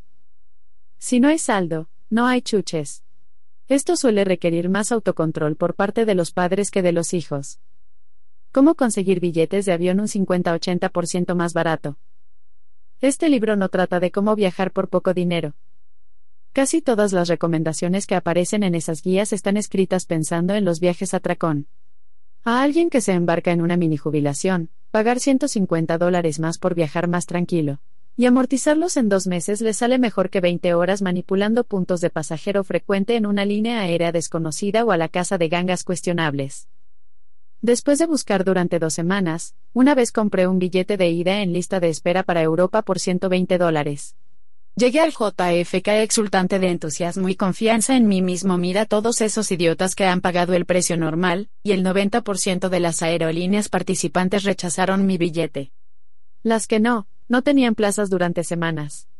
Terminé quedándome en un hotel dos noches apoquinando 300 dólares, poniendo una reclamación a American Express, y al final llamando a la línea gratuita 1-800 Fly Europe desde el JFK muerto del asco. Me compré un billete de ida, y vuelta a Londres con Virgin Atlantic por 300 dólares y salí una hora después. Ese mismo billete habría costado 700 dólares una semana antes. Después de viajar a 25 países, he recopilado unas cuantas y sencillas estrategias que te consiguen el 90% del posible ahorro sin perder el tiempo ni granjearte una migraña. 1. Paga con tarjetas de crédito que te recompensan con puntos los grandes gastos de publicidad y fabricación de tu musa. No me gasto más dinero para que otras cosas me salgan tiradas, estos costes son inevitables, así que le saco partido. Esto solo me consigue un billete de ida y vuelta al extranjero gratis cada tres meses. 2. Compra billetes con mucha antelación, tres meses o más, o en el último minuto e intenta que la ida y la vuelta caigan de martes a jueves. Me aburre planificar viajes a largo plazo y puede salir caro si los planes cambian, así que opto por comprar todos los billetes en los últimos cuatro o cinco días antes del día de partida. El valor de los asientos vacíos es cero en cuanto el vuelo despega, así que los billetes de último minuto son baratos. Vete primero a Orbitz, www.orbitz.com. Coge las fechas de partida y llegada un martes, un miércoles o un jueves. Luego mira los precios de días alternativos, tres antes y tres después de cada fecha. A partir de la fecha de salida más barata, busca la más económica de vuelta hasta dar con la combinación más barata. Compara este precio con las tarifas que aparezcan en la web de la propia línea aérea. Luego puja en www.priceline.com por el 50% del mejor de los dos, incrementando de 50 en 50 dólares hasta que consigas un precio más bajo y te des cuenta de que es imposible. 3. Plantéate comprar un billete a un gran aeropuerto internacional, y luego otro con una aerolínea local barata desde allí. Si voy a Europa, generalmente compro tres billetes. Uno gratis con Southwest, transfiriendo puntos de mi Amex, desde California al JFK, el billete más barato que encuentre a Heathrow en Londres, y luego uno tiradísimo de precio con Ryanair o Asijet hasta mi destino final. He llegado a pagar 10 dólares para ir de Londres a Berlín o de Londres a España. No es una errata. Las aerolíneas locales muchas veces ofrecen plazas en aviones por lo que les cuestan las tasas y la gasolina. Para destinos en Sudamérica o Centroamérica, Suelo mirar vuelos locales desde Panamá o internacionales desde Miami. Cuando más es menos, abrirse camino entre tanto trasto. Los seres humanos tienen capacidad para aprender a querer casi cualquier objeto material que la mente pueda concebir. Al emerger, pues, una cultura industrial moderna capaz de producir casi cualquier cosa, el momento es idóneo para abrir las puertas del almacén de las necesidades infinitas. Es la moderna caja de Pandora y sus plagas sueltas se ciernen sobre el mundo. Jules Henry. Ser libre, ser feliz y productivo solo puede conseguirse sacrificando muchas cosas corrientes, aunque sobreestimadas. Robert Henry. Conozco al hijo de un decamillonario, amigo personal de Bill Gates, que se dedica ahora a administrar inversiones y ranchos de particulares. Ha acumulado un surtido de preciosas casas a lo largo de la última década, cada una con cocineros, sirvientes, limpiadores y personal auxiliar a tiempo completo. ¿Qué le parece tener una casa en cada uso horario? Es un coñazo. Siente que es él quien trabaja para sus empleados, que pasan más tiempo en sus casas que él. La vida nómada es la excusa perfecta para revertir el daño infligido por años de consumir todo lo que te podías permitir. Es hora de deshacerte de toda la basura disfrazada de necesidades antes de terminar arrastrando un juego de cinco maletas Samsonite por el mundo. Eso es el infierno en la tierra.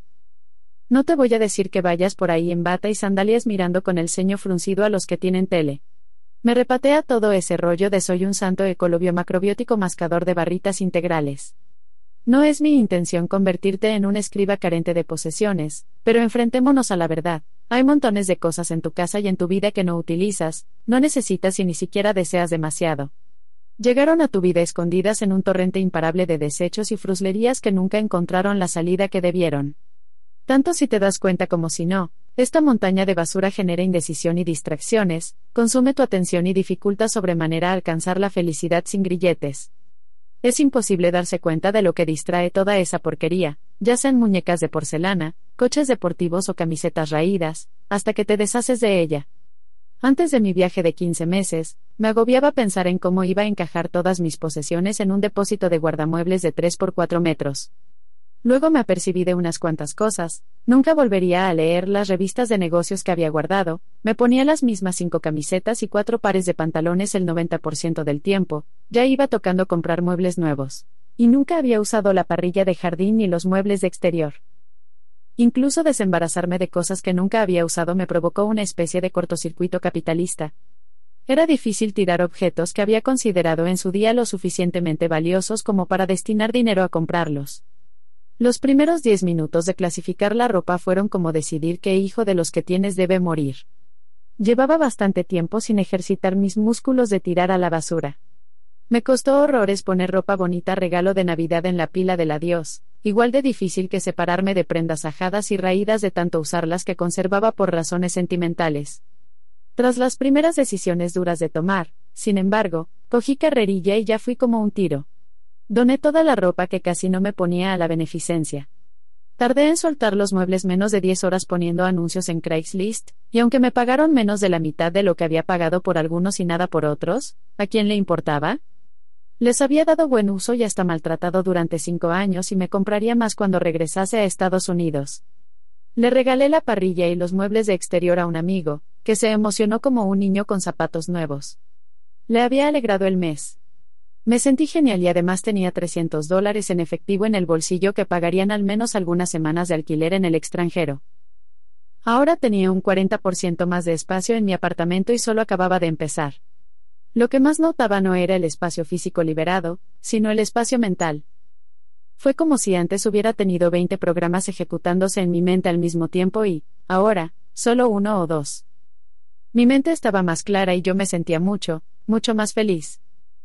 Le he preguntado a todos los trotamundos que he entrevistado para este libro qué aconsejarían a alguien que iniciase un viaje de largo recorrido. La respuesta ha sido unánime, lleva menos cosas. El impulso de meter montones de cosas en la maleta es difícil de resistir. La solución es fijar lo que yo llamo un fondo para afincarte. En lugar de llevar cosas en previsión de cualquier contingencia, me llevo lo mínimo de lo mínimo y asigno 100 300 dólares para comprar cosas cuando llego y mientras viajo. Ya no llevo artículos de aseo ni ropa para más de una semana.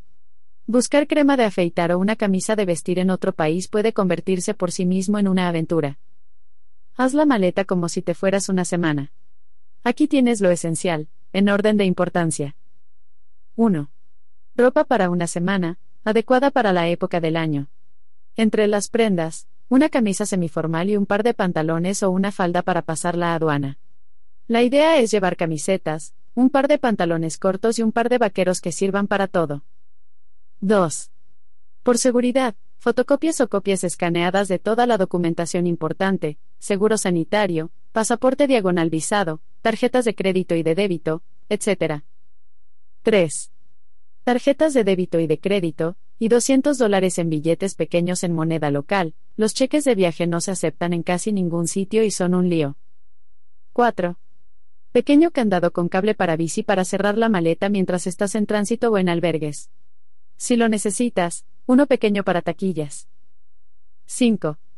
Diccionarios electrónicos para los idiomas de los países donde pienses ir. Las versiones en libros son demasiado lentas para resultar prácticas mientras hablas con alguien y libros pequeñitos de gramática o textos. 6. Una guía de viaje generalista. Eso es todo. ¿Con mi portátil o sin mi portátil? A no ser que seas escritor o periodista, yo voto por no llevarlo. Es un engorro de cuidado y te distraerá demasiado. Usar Gotomip para entrar en tu ordenador de casa desde cibercafés ayuda a interiorizar el hábito que queremos adquirir, aprovechar al máximo el tiempo en lugar de matarlo. El negociante de Bora Bora. Isla de Baffin, Nunavut. Josh Steinitz estaba de pie en el extremo del mundo contemplando asombrado lo que se mostraba ante sus ojos. Enterró las botas en los dos metros de hielo marino y los unicornios bailaron. Diez narvales, primos poco conocidos de la ballena beluga, subieron a la superficie y apuntaron sus colmillos de dos metros en espiral hacia los cielos. Luego, la manada de ballenas de 1.300 kilos volvió a sumergirse en las profundidades. Los narvales son buceadores profundos, en algunos casos a más de 900 metros, así que Josh tenía por lo menos 20 minutos por delante hasta que volvieran a aparecer. Tenía sentido que él estuviese con los narvales. Su nombre venía del noruego antiguo y hacía referencia a su piel con manchas blancas y azules. Navalr, hombre cadáver. Sonrió como lo llevaba haciendo a menudo los últimos años. El mismo John era un muerto viviente. Un año después de terminar la carrera, Josh se enteró de que tenía un carcinoma escamoso en la boca, cáncer. Quería ser consultor de gestión. Quería hacer un montón de cosas. De pronto, ninguna tenía importancia. Menos de la mitad de quienes sufrían de esta clase concreta de cáncer sobrevivían. El segador no discriminaba a nadie y aparecía sin avisar. Tuvo claro que el mayor riesgo de la vida no era equivocarse sino arrepentirse, perderse cosas. Nunca podría volver a recuperar años que hubiera pasado haciendo cosas que no le gustaban. Dos años después y curado del cáncer, Josh inició un largo paseo indefinido por el mundo, costeado escribiendo artículos como autónomo. Más tarde cofundó una página web que proporciona itinerarios a medida para futuros trotamundos. Su condición de ejecutivo no pudo con su adicción a la movilidad. Se sentía tan cómodo cerrando tratos en los bungalows suspendidos sobre el agua de Bora Bora como en los refugios de montaña de los Alpes suizos. Una vez atendió la llamada de un cliente estando en Camp Muir, en el Monte Rainier. El cliente quería confirmar algunas cifras de ventas y le preguntó a Josh qué era ese viento que se oía tras él. Respuesta de Josh. Estoy de pie a 3.000 metros de altura sobre un glaciar, y esta tarde el viento sopla tan fuerte que casi nos empuja montaña abajo. El cliente dijo que le dejaba volver a lo que estuviese haciendo. Otro cliente llamó a Josh mientras estaba saliendo de un templo balinés, así que oyó el sonido de los gongs. El cliente le preguntó que si estaba en la iglesia. Josh no supo muy bien qué decir. Solo le salió, ¿sí? De regreso con los narvales, a Josh le quedan unos minutos antes de volverse al campamento para no encontrarse con osos polares. 24 horas de luz dan para muchas cosas que contar a sus amigos que se han quedado en el país de los cubículos. Se sentó en el hielo y sacó de un bolso resistente al agua un teléfono vía satélite y un portátil. Empezó el correo con la frase habitual, sé cuánto os repaté a ver cómo me lo paso, pero, ¿a que no adivináis dónde estoy? PIA, preguntas y acciones. Es nefasto saber demasiado antes de partir, el aburrimiento invade con la misma rapidez al viajero que conoce la ruta que al novelista que está demasiado seguro de cuál será el argumento. Paul Theroux, hacia los confines de la Tierra.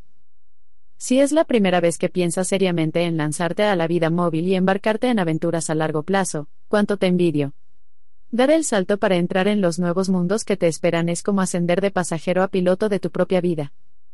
El grueso de estas pellas se centrará en los pasos concretos que tendrás que dar y la cuenta atrás por la que te puedes guiar, para prepararte para tu primera mini jubilación. Cuando ya hayas hecho un viaje, la mayoría de los pasos pueden eliminarse o condensarse.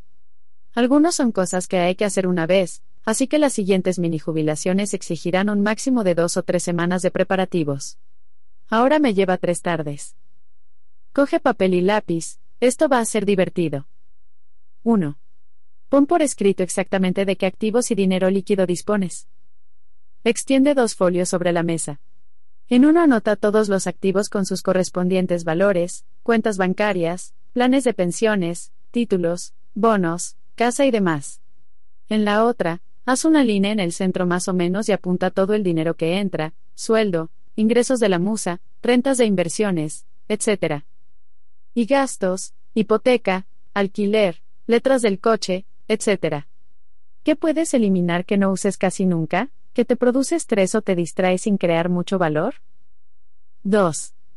Escribe todo lo que te asusta de mini jubilarte un año en un lugar de ensueño en Europa. Guíate por las preguntas del capítulo 3 para evaluar tus miedos más terribles, lo peor que podría pasar y sopesa las consecuencias potenciales reales. Salvo en casos excepcionales, casi todas se podrán evitar y las demás serán reversibles. 3. Escoge un lugar donde mini jubilarte. ¿Por dónde empezar? Esta es la gran pregunta. Hay dos opciones por las que yo abogo. A.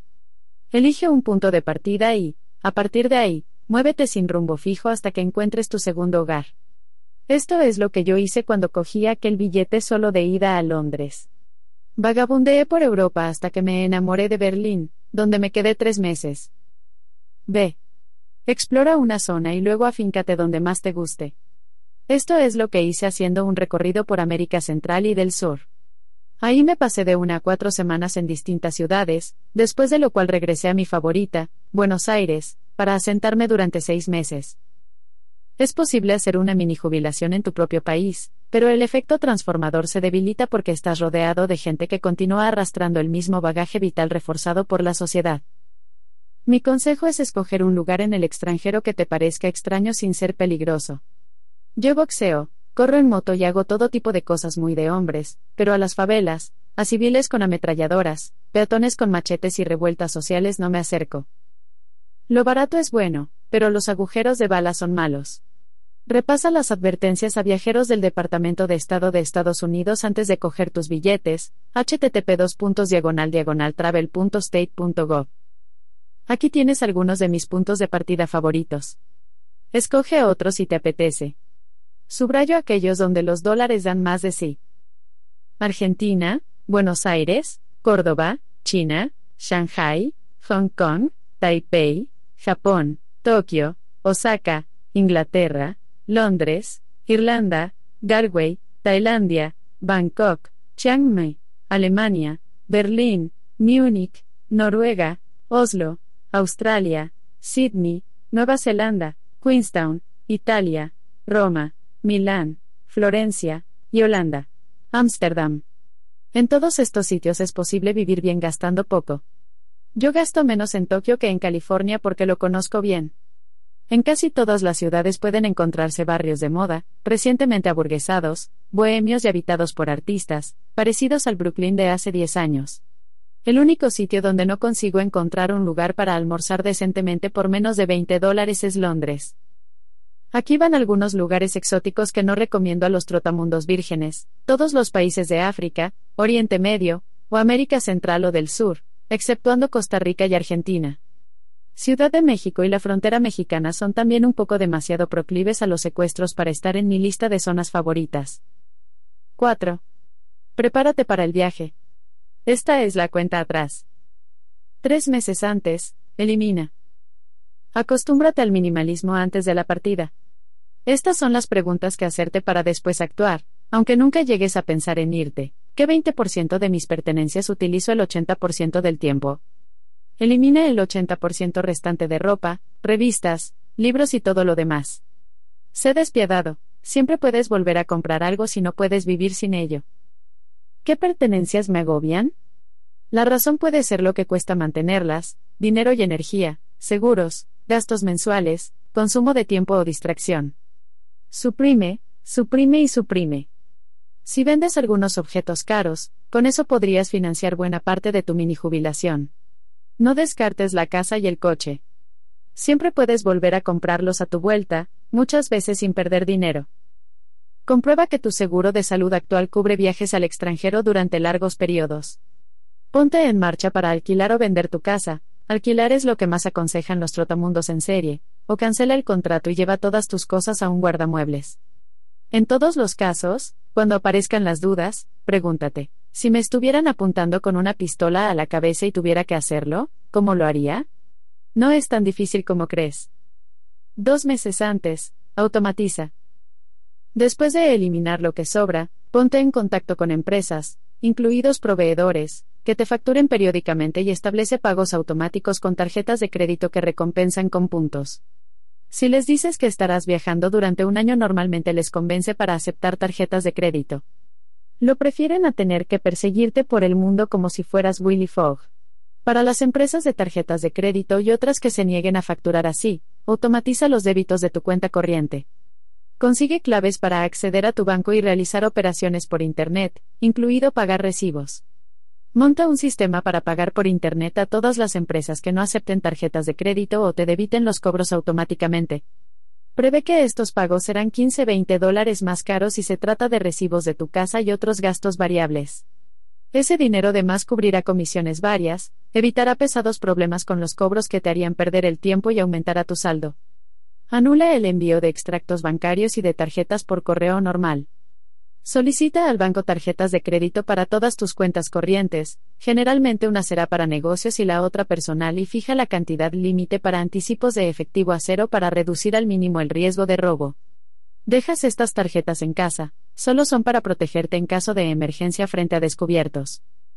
Dale un poder notarial a un familiar en el que confíes o a tu contable, que confiera a esa persona autoridad para firmar documentos, declaraciones de impuestos y cheques, por ejemplo, en tu nombre. Nada fastidia la diversión en el extranjero más rápido que tener que firmar documentos originales cuando no se aceptan faxes. Un mes antes. Habla con el director de tu oficina de correos local para que envíe todo lo que te llegue a un amigo, a alguien de la familia o a tu ayudante personal, a quien pagará 100 200 dólares al mes para escribirte en un correo electrónico descripciones breves de todo el correo que no sea basura todos los lunes. Ponte todas las vacunas e inmunízate contra todo lo aconsejado para el país o zona a la que te dirijas. Pregunta en los Centros de Prevención y Erradicación de Enfermedades, www.cdc.gov diagonal travel diagonal. Recuerda que a veces para pasar por aduanas en el extranjero te pedirán pruebas de estar vacunado. Abre una cuenta de prueba en GoToMeep o un programa similar de acceso a distancia y haz un simulacro para asegurarte de que la tecnología no te falle. Si los mayoristas, o distribuidores, todavía te mandan cheques, a estas alturas la empresa de distribución y recogidas debería ocuparse de los cheques, haz una de estas tres cosas, dale al mayorista datos bancarios para que te haga depósitos directamente, ideal. Pide a la casa de distribución y entregas que se ocupe de los cheques, segunda opción, o que los distribuidores paguen por PayPal o envíen cheques a una de las personas a quienes has dado poder notarial, tercera de lejos. En el último caso, dale a la persona con el poder resguardos de depósito que pueda firmar o sellar y enviar con los cheques. Conviene hacerse cliente de un banco grande, Bank of America, Wells Fargo, Washington Mutual, Citibank, etc. Que tenga sucursales cerca de la persona que te esté ayudando, para que pueda hacerte depósitos además de hacer otras gestiones. No hace falta que transfieras todas tus cuentas a ese banco si no quieres, basta con que abras otra que uses solo para recibir esos depósitos. Dos semanas antes. Escanea todos tus documentos de identificación, seguros de salud y tarjetas de crédito diagonal débito desde un ordenador desde el que puedas imprimir varias copias, algunas se las dejarás a miembros de tu familia, y otras te las llevarás contigo en distintos bolsos. Mándate por correo electrónico el archivo escaneado a una cuenta que puedas ver desde el extranjero por si pierdes las copias en papel. Si eres emprendedor, pásate al plan de telefonía de tu móvil más barato que te ofrezca tu operador y graba un mensaje para el buzón de voz de este estilo. Actualmente me encuentro en el extranjero de viaje de negocios. Por favor no me dejes un mensaje de voz porque no voy a escucharlos mientras esté fuera. Envíame un correo electrónico a guion bajo arroba guion bajo punto com si el asunto es importante. Gracias por tu comprensión. Luego redacta una respuesta automática en la que informes de que puedes tardar en responder hasta 7 días, o la frecuencia que decidas, porque estás de viaje por el extranjero. Si trabajas para otro, piensa en conseguirte un móvil cuatribanda o compatible con GSM para que el jefe pueda localizarte. Hazte con una BlackBerry solo si sabes que el jefe va a comprobar si estás trabajando mandándote correos electrónicos. No olvides desactivar la firma enviado desde una BlackBerry, metedura de pata tonta que despertará sospechas. Otras opciones son usar una cuenta de Skipain redireccionada a un móvil extranjero, mi preferida, o un buzón sobre IP de bonaje en el que puedes recibir llamadas desde líneas fijas en cualquier lugar del mundo a través de un número que empieza con el prefijo de tu zona. Busca un apartamento para la mini jubilación en el lugar que hayas escogido o reserva un albergue o un hotel en tu punto de partida para tres o cuatro días. Reservando un apartamento antes de llegar corres un riesgo mayor y te saldrá mucho más caro que dedicar esos tres o cuatro días, como digo, a buscar uno. Yo recomiendo empezar alojándote en un albergue, si es posible, no por cuestión de dinero, sino porque el personal y otros viajeros que conocerás ahí conocen el lugar y te ayudarán a encontrar dónde quedarte. Si así te vas a quedar más tranquilo, gestiona el traslado a casa desde el extranjero en caso de accidente o enfermedad. Esto seguramente puedas ahorrártelo si vas a un país del primer mundo o puedes contratar un seguro local o ampliar la cobertura del que tengas, que es lo que yo hago. Cuando fui a Panamá, llevaba un seguro de traslado, porque está a dos horas de avión de Miami, pero en el resto de sitios, ni me molesté. Que no te den sudores fríos, lo mismo pasaría si estuvieras en el Quinto Pino en el centro de Estados Unidos. Una semana antes. Decide la frecuencia con que vas a realizar las tareas periódicas en tandas, como mirar el correo electrónico, gestiones bancarias por Internet, etc. Para suprimir excusas para hacerte pajas mentales pseudolaborales carentes de sentido solo para retrasar hacer lo que debes. Sugiero las mañanas de los lunes para leer el correo y hacer gestiones bancarias por Internet. El primer y tercer lunes del mes pueden comprobarse los cargos a las tarjetas de crédito y realizar otros pagos en línea, como por ejemplo, a afiliados. Estas promesas hechas a ti mismo serán las más difíciles de cumplir, así que comprométete y prepárate para un síndrome de abstinencia chungo.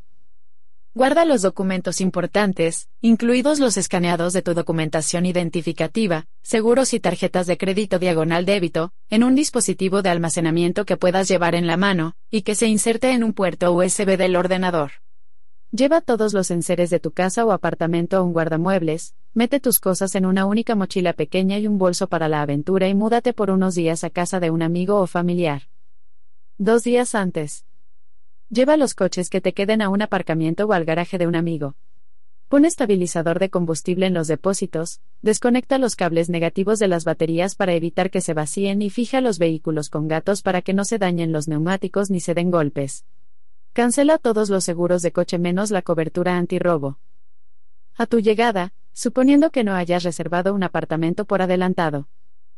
La primera mañana y la primera tarde después de registrarte donde te quedes, date una vuelta por la ciudad, subiendo y bajando de autobuses, seguida de otra en bicicleta por potenciales vecindarios donde alquilar un apartamento. Al final de la primera tarde o esa noche, compra un móvil libre con una tarjeta SIM que pueda recargarse con tarjetas prepagadas. Manda correos electrónicos a dueños de casas o a agentes inmobiliarios en Craigslist.com y versiones digitales de periódicos locales para verlas a lo largo de los dos días siguientes. Segundo y tercer días, busca y reserva un apartamento para un mes. No te comprometas a más de un mes hasta que hayas dormido en la casa. Una vez pagué por adelantado dos meses para luego descubrir que la parada de autobús más concurrida del centro estaba al otro lado de la pared de mi dormitorio. El día de la mudanza, instálate y contrata un seguro de salud con una empresa local. Pregunta a los dueños del albergue y a otra gente autóctona cuál es la suya. Toma la resolución de no comprar recuerdos ni otros artículos para llevar de vuelta a casa hasta dos semanas antes de tu partida. Una semana después, elimina todos los trastos que trajiste pero que no vas a usar mucho. O dáselos a alguien que los necesite más, mándalos a Estados Unidos por correo o tíralos a la basura. Trucos y utensilios. Ideas sobre dónde irte de mini jubilación. Virtual Tourist, www.virtualtourist.com. El recopilatorio por antonomasia no sesgado más grande del mundo de información sobre viajes proporcionada por los usuarios del mundo. Más de un millón de miembros aportan consejos y advertencias relativos a más de 25.000 lugares. De cada uno encontrarás datos divididos en 13 categorías distintas, cosas que hacer, costumbres locales, compras y trampas para el turista.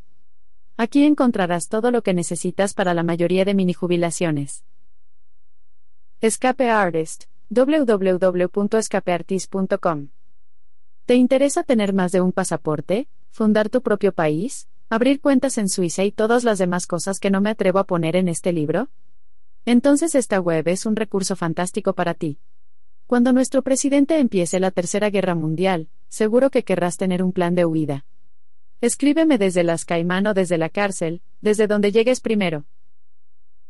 Outside Magazine Online Free Archives, http outside.way.com el archivo completo de la revista Outside Magazine puede consultarse en Internet gratis. Desde campos de meditación a lugares capaces de producir descargas de adrenalina de todo el mundo, hasta trabajos de ensueño o lo más bello de la Patagonia en invierno. Cientos de artículos con fotos preciosas para inyectarte el gusanillo de perderte por el mundo.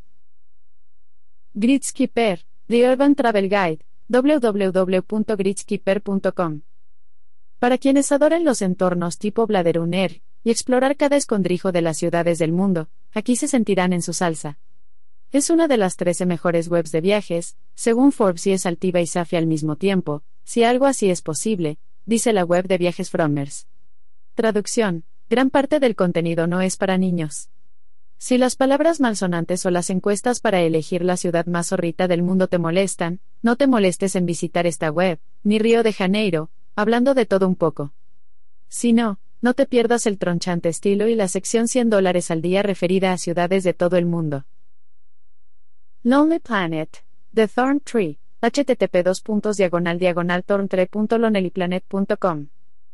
Foro de debate para viajeros de todo el mundo divididos por zonas. Family Travel Forum, www.familytravelforum.com. Un foro muy completo sobre, Tachan. Viajar en familia. ¿Quieres vender a tus hijos por una pasta en el bloque oriental? ¿O mejor ahorrarte unos durillos incinerando a la abuela en Tailandia? Entonces esta web no es para ti. Pero si tienes niños y estás preparando un viaje largo, sí que lo es. Descripción de países hecha por el Departamento de Estado de Estados Unidos, www.state.gov diagonal r diagonal pa diagonal e diagonal bgn diagonal. World Travel Watch, www.worldtravelwatch.com. Informe digital semanal de Larry Abegger y James O'Reilly acerca de sucesos acaecidos en todo el mundo, algunos curiosos relativos a la seguridad en los viajes, clasificados por temas y zona geográfica. Conciso e indispensable antes de ultimar planes.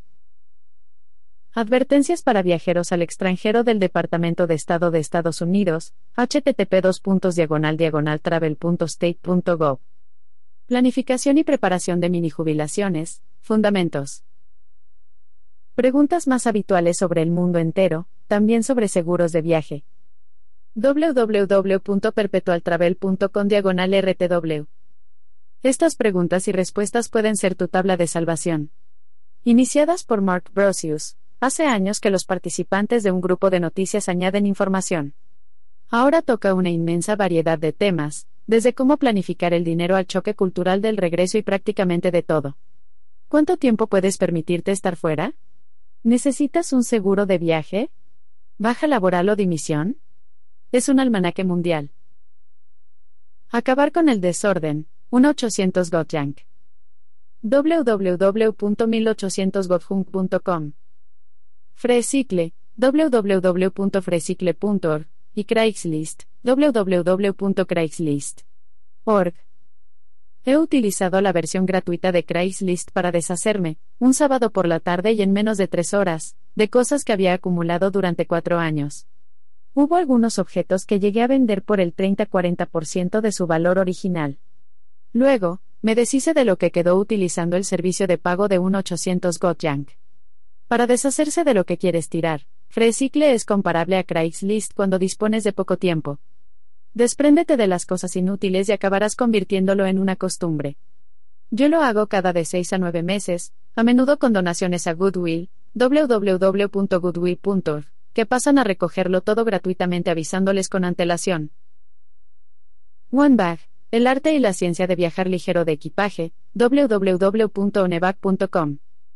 Uno de los 100 mejores sitios según la revista PC. Viaja ligero de equipaje y experimenta la levedad del ser. Centros Estadounidenses de Prevención y Erradicación de Enfermedades, www.cdc.gov travel. Vacunas aconsejadas y planificación sanitaria para todos los países del mundo. Algunos exigen prueba de inyecciones recibidas para pasar la aduana, hazlo con mucho adelanto, pues algunas hay que pedirlas y tardan semanas.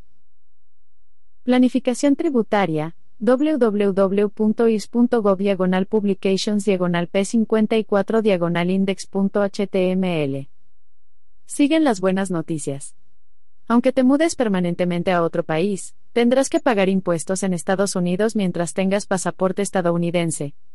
Nada que temer, existen algunos subterfugios legales creativos, como el formulario 2555 es que te proporcionan una exención fiscal de hasta 80.000 dólares si pasas al menos 330 de 365 días consecutivos fuera de territorio de Estados Unidos. Esa es parcialmente la razón por la cual mi viaje de 2004 se alargó 15 meses. Búscate un buen abogado y deja que él se ocupe de los detalles para no tener problemas. Colegios concertados estadounidenses en el extranjero www.state.gov diagonal m diagonal a diagonalos. Si no te hace mucha gracia la idea de sacar a tus hijos del colegio durante un año o dos, mételos en uno de estos 185 colegios de primaria y secundaria cofinanciados por el Departamento de Estado de Estados Unidos en 132 países. A los niños les encanta hacer deberes. Homeschooling 101 y Quick Start Guide. Http bit.ly diagonal homeschooling 101 este subapartado de http diagonal homeschooling 101.baud.com diagonal ofrece el proceso paso a paso para considerar las mejores opciones para la enseñanza doméstica durante un viaje largo. A menudo, los niños vuelven a la escuela pública o privada estando por delante de sus compañeros de clase. Revista Home Education, www.med.mac.com Excelente colección de recursos para niños que estudian en casa, familias que viajan y niños que no van a la escuela. Los vínculos incluyen currículum, grupos de apoyo virtual, recursos legales y archivos. Razones de peso para aprenderse las leyes. Algunos estados de Estados Unidos ofrecen hasta 1.600 dólares al año para gastos de alumnos cualificados, ya que el hecho de que tu hijo no asista a una escuela pública ahorra dinero al gobierno. Conversor Universal de Divisas, www.c.com. Antes de que te vuelvas loco de emoción y te olvides de que 5 libras esterlinas no equivalen a 5 dólares, usa esto para traducir lo que cuestan las cosas en cada sitio a cifras que entiendas. A ver si no tienes demasiados momentos de, ¿estas monedas valen cada una 4 dólares? Adaptador de enchufes universal, www.fransus.com. Andar cargando cables y conectores que son un engorro pone de los nervios. Búscate un adaptador todo en uno Travel Smart marca registrada con protección frente a sobretensión. Es del tamaño de un mazo de cartas doblado por la mitad y el único adaptador que he usado en todas partes sin ningún problema. Al loro, es un adaptador, sirve para enchufar cosas, no un transformador. Si el enchufe de la pared extranjero tiene un voltaje que es el doble que el estadounidense, tus artilugios se autodestruirán. Una razón más para comprar en cada país lo que necesites en vez que llevarlo contigo. Guía Eléctrica del Mundo, www.cropla.com. Encuentra puntos de venta, voltajes, móviles, prefijos internacionales y todo tipo de cosas relativas a desajustes en términos eléctricos en el mundo entero. Billetes de avión baratos y para dar la vuelta al mundo. Orbits, www.orbits.com, Kayak, www.kayak.com, y Sidestep, www.sidestep.com.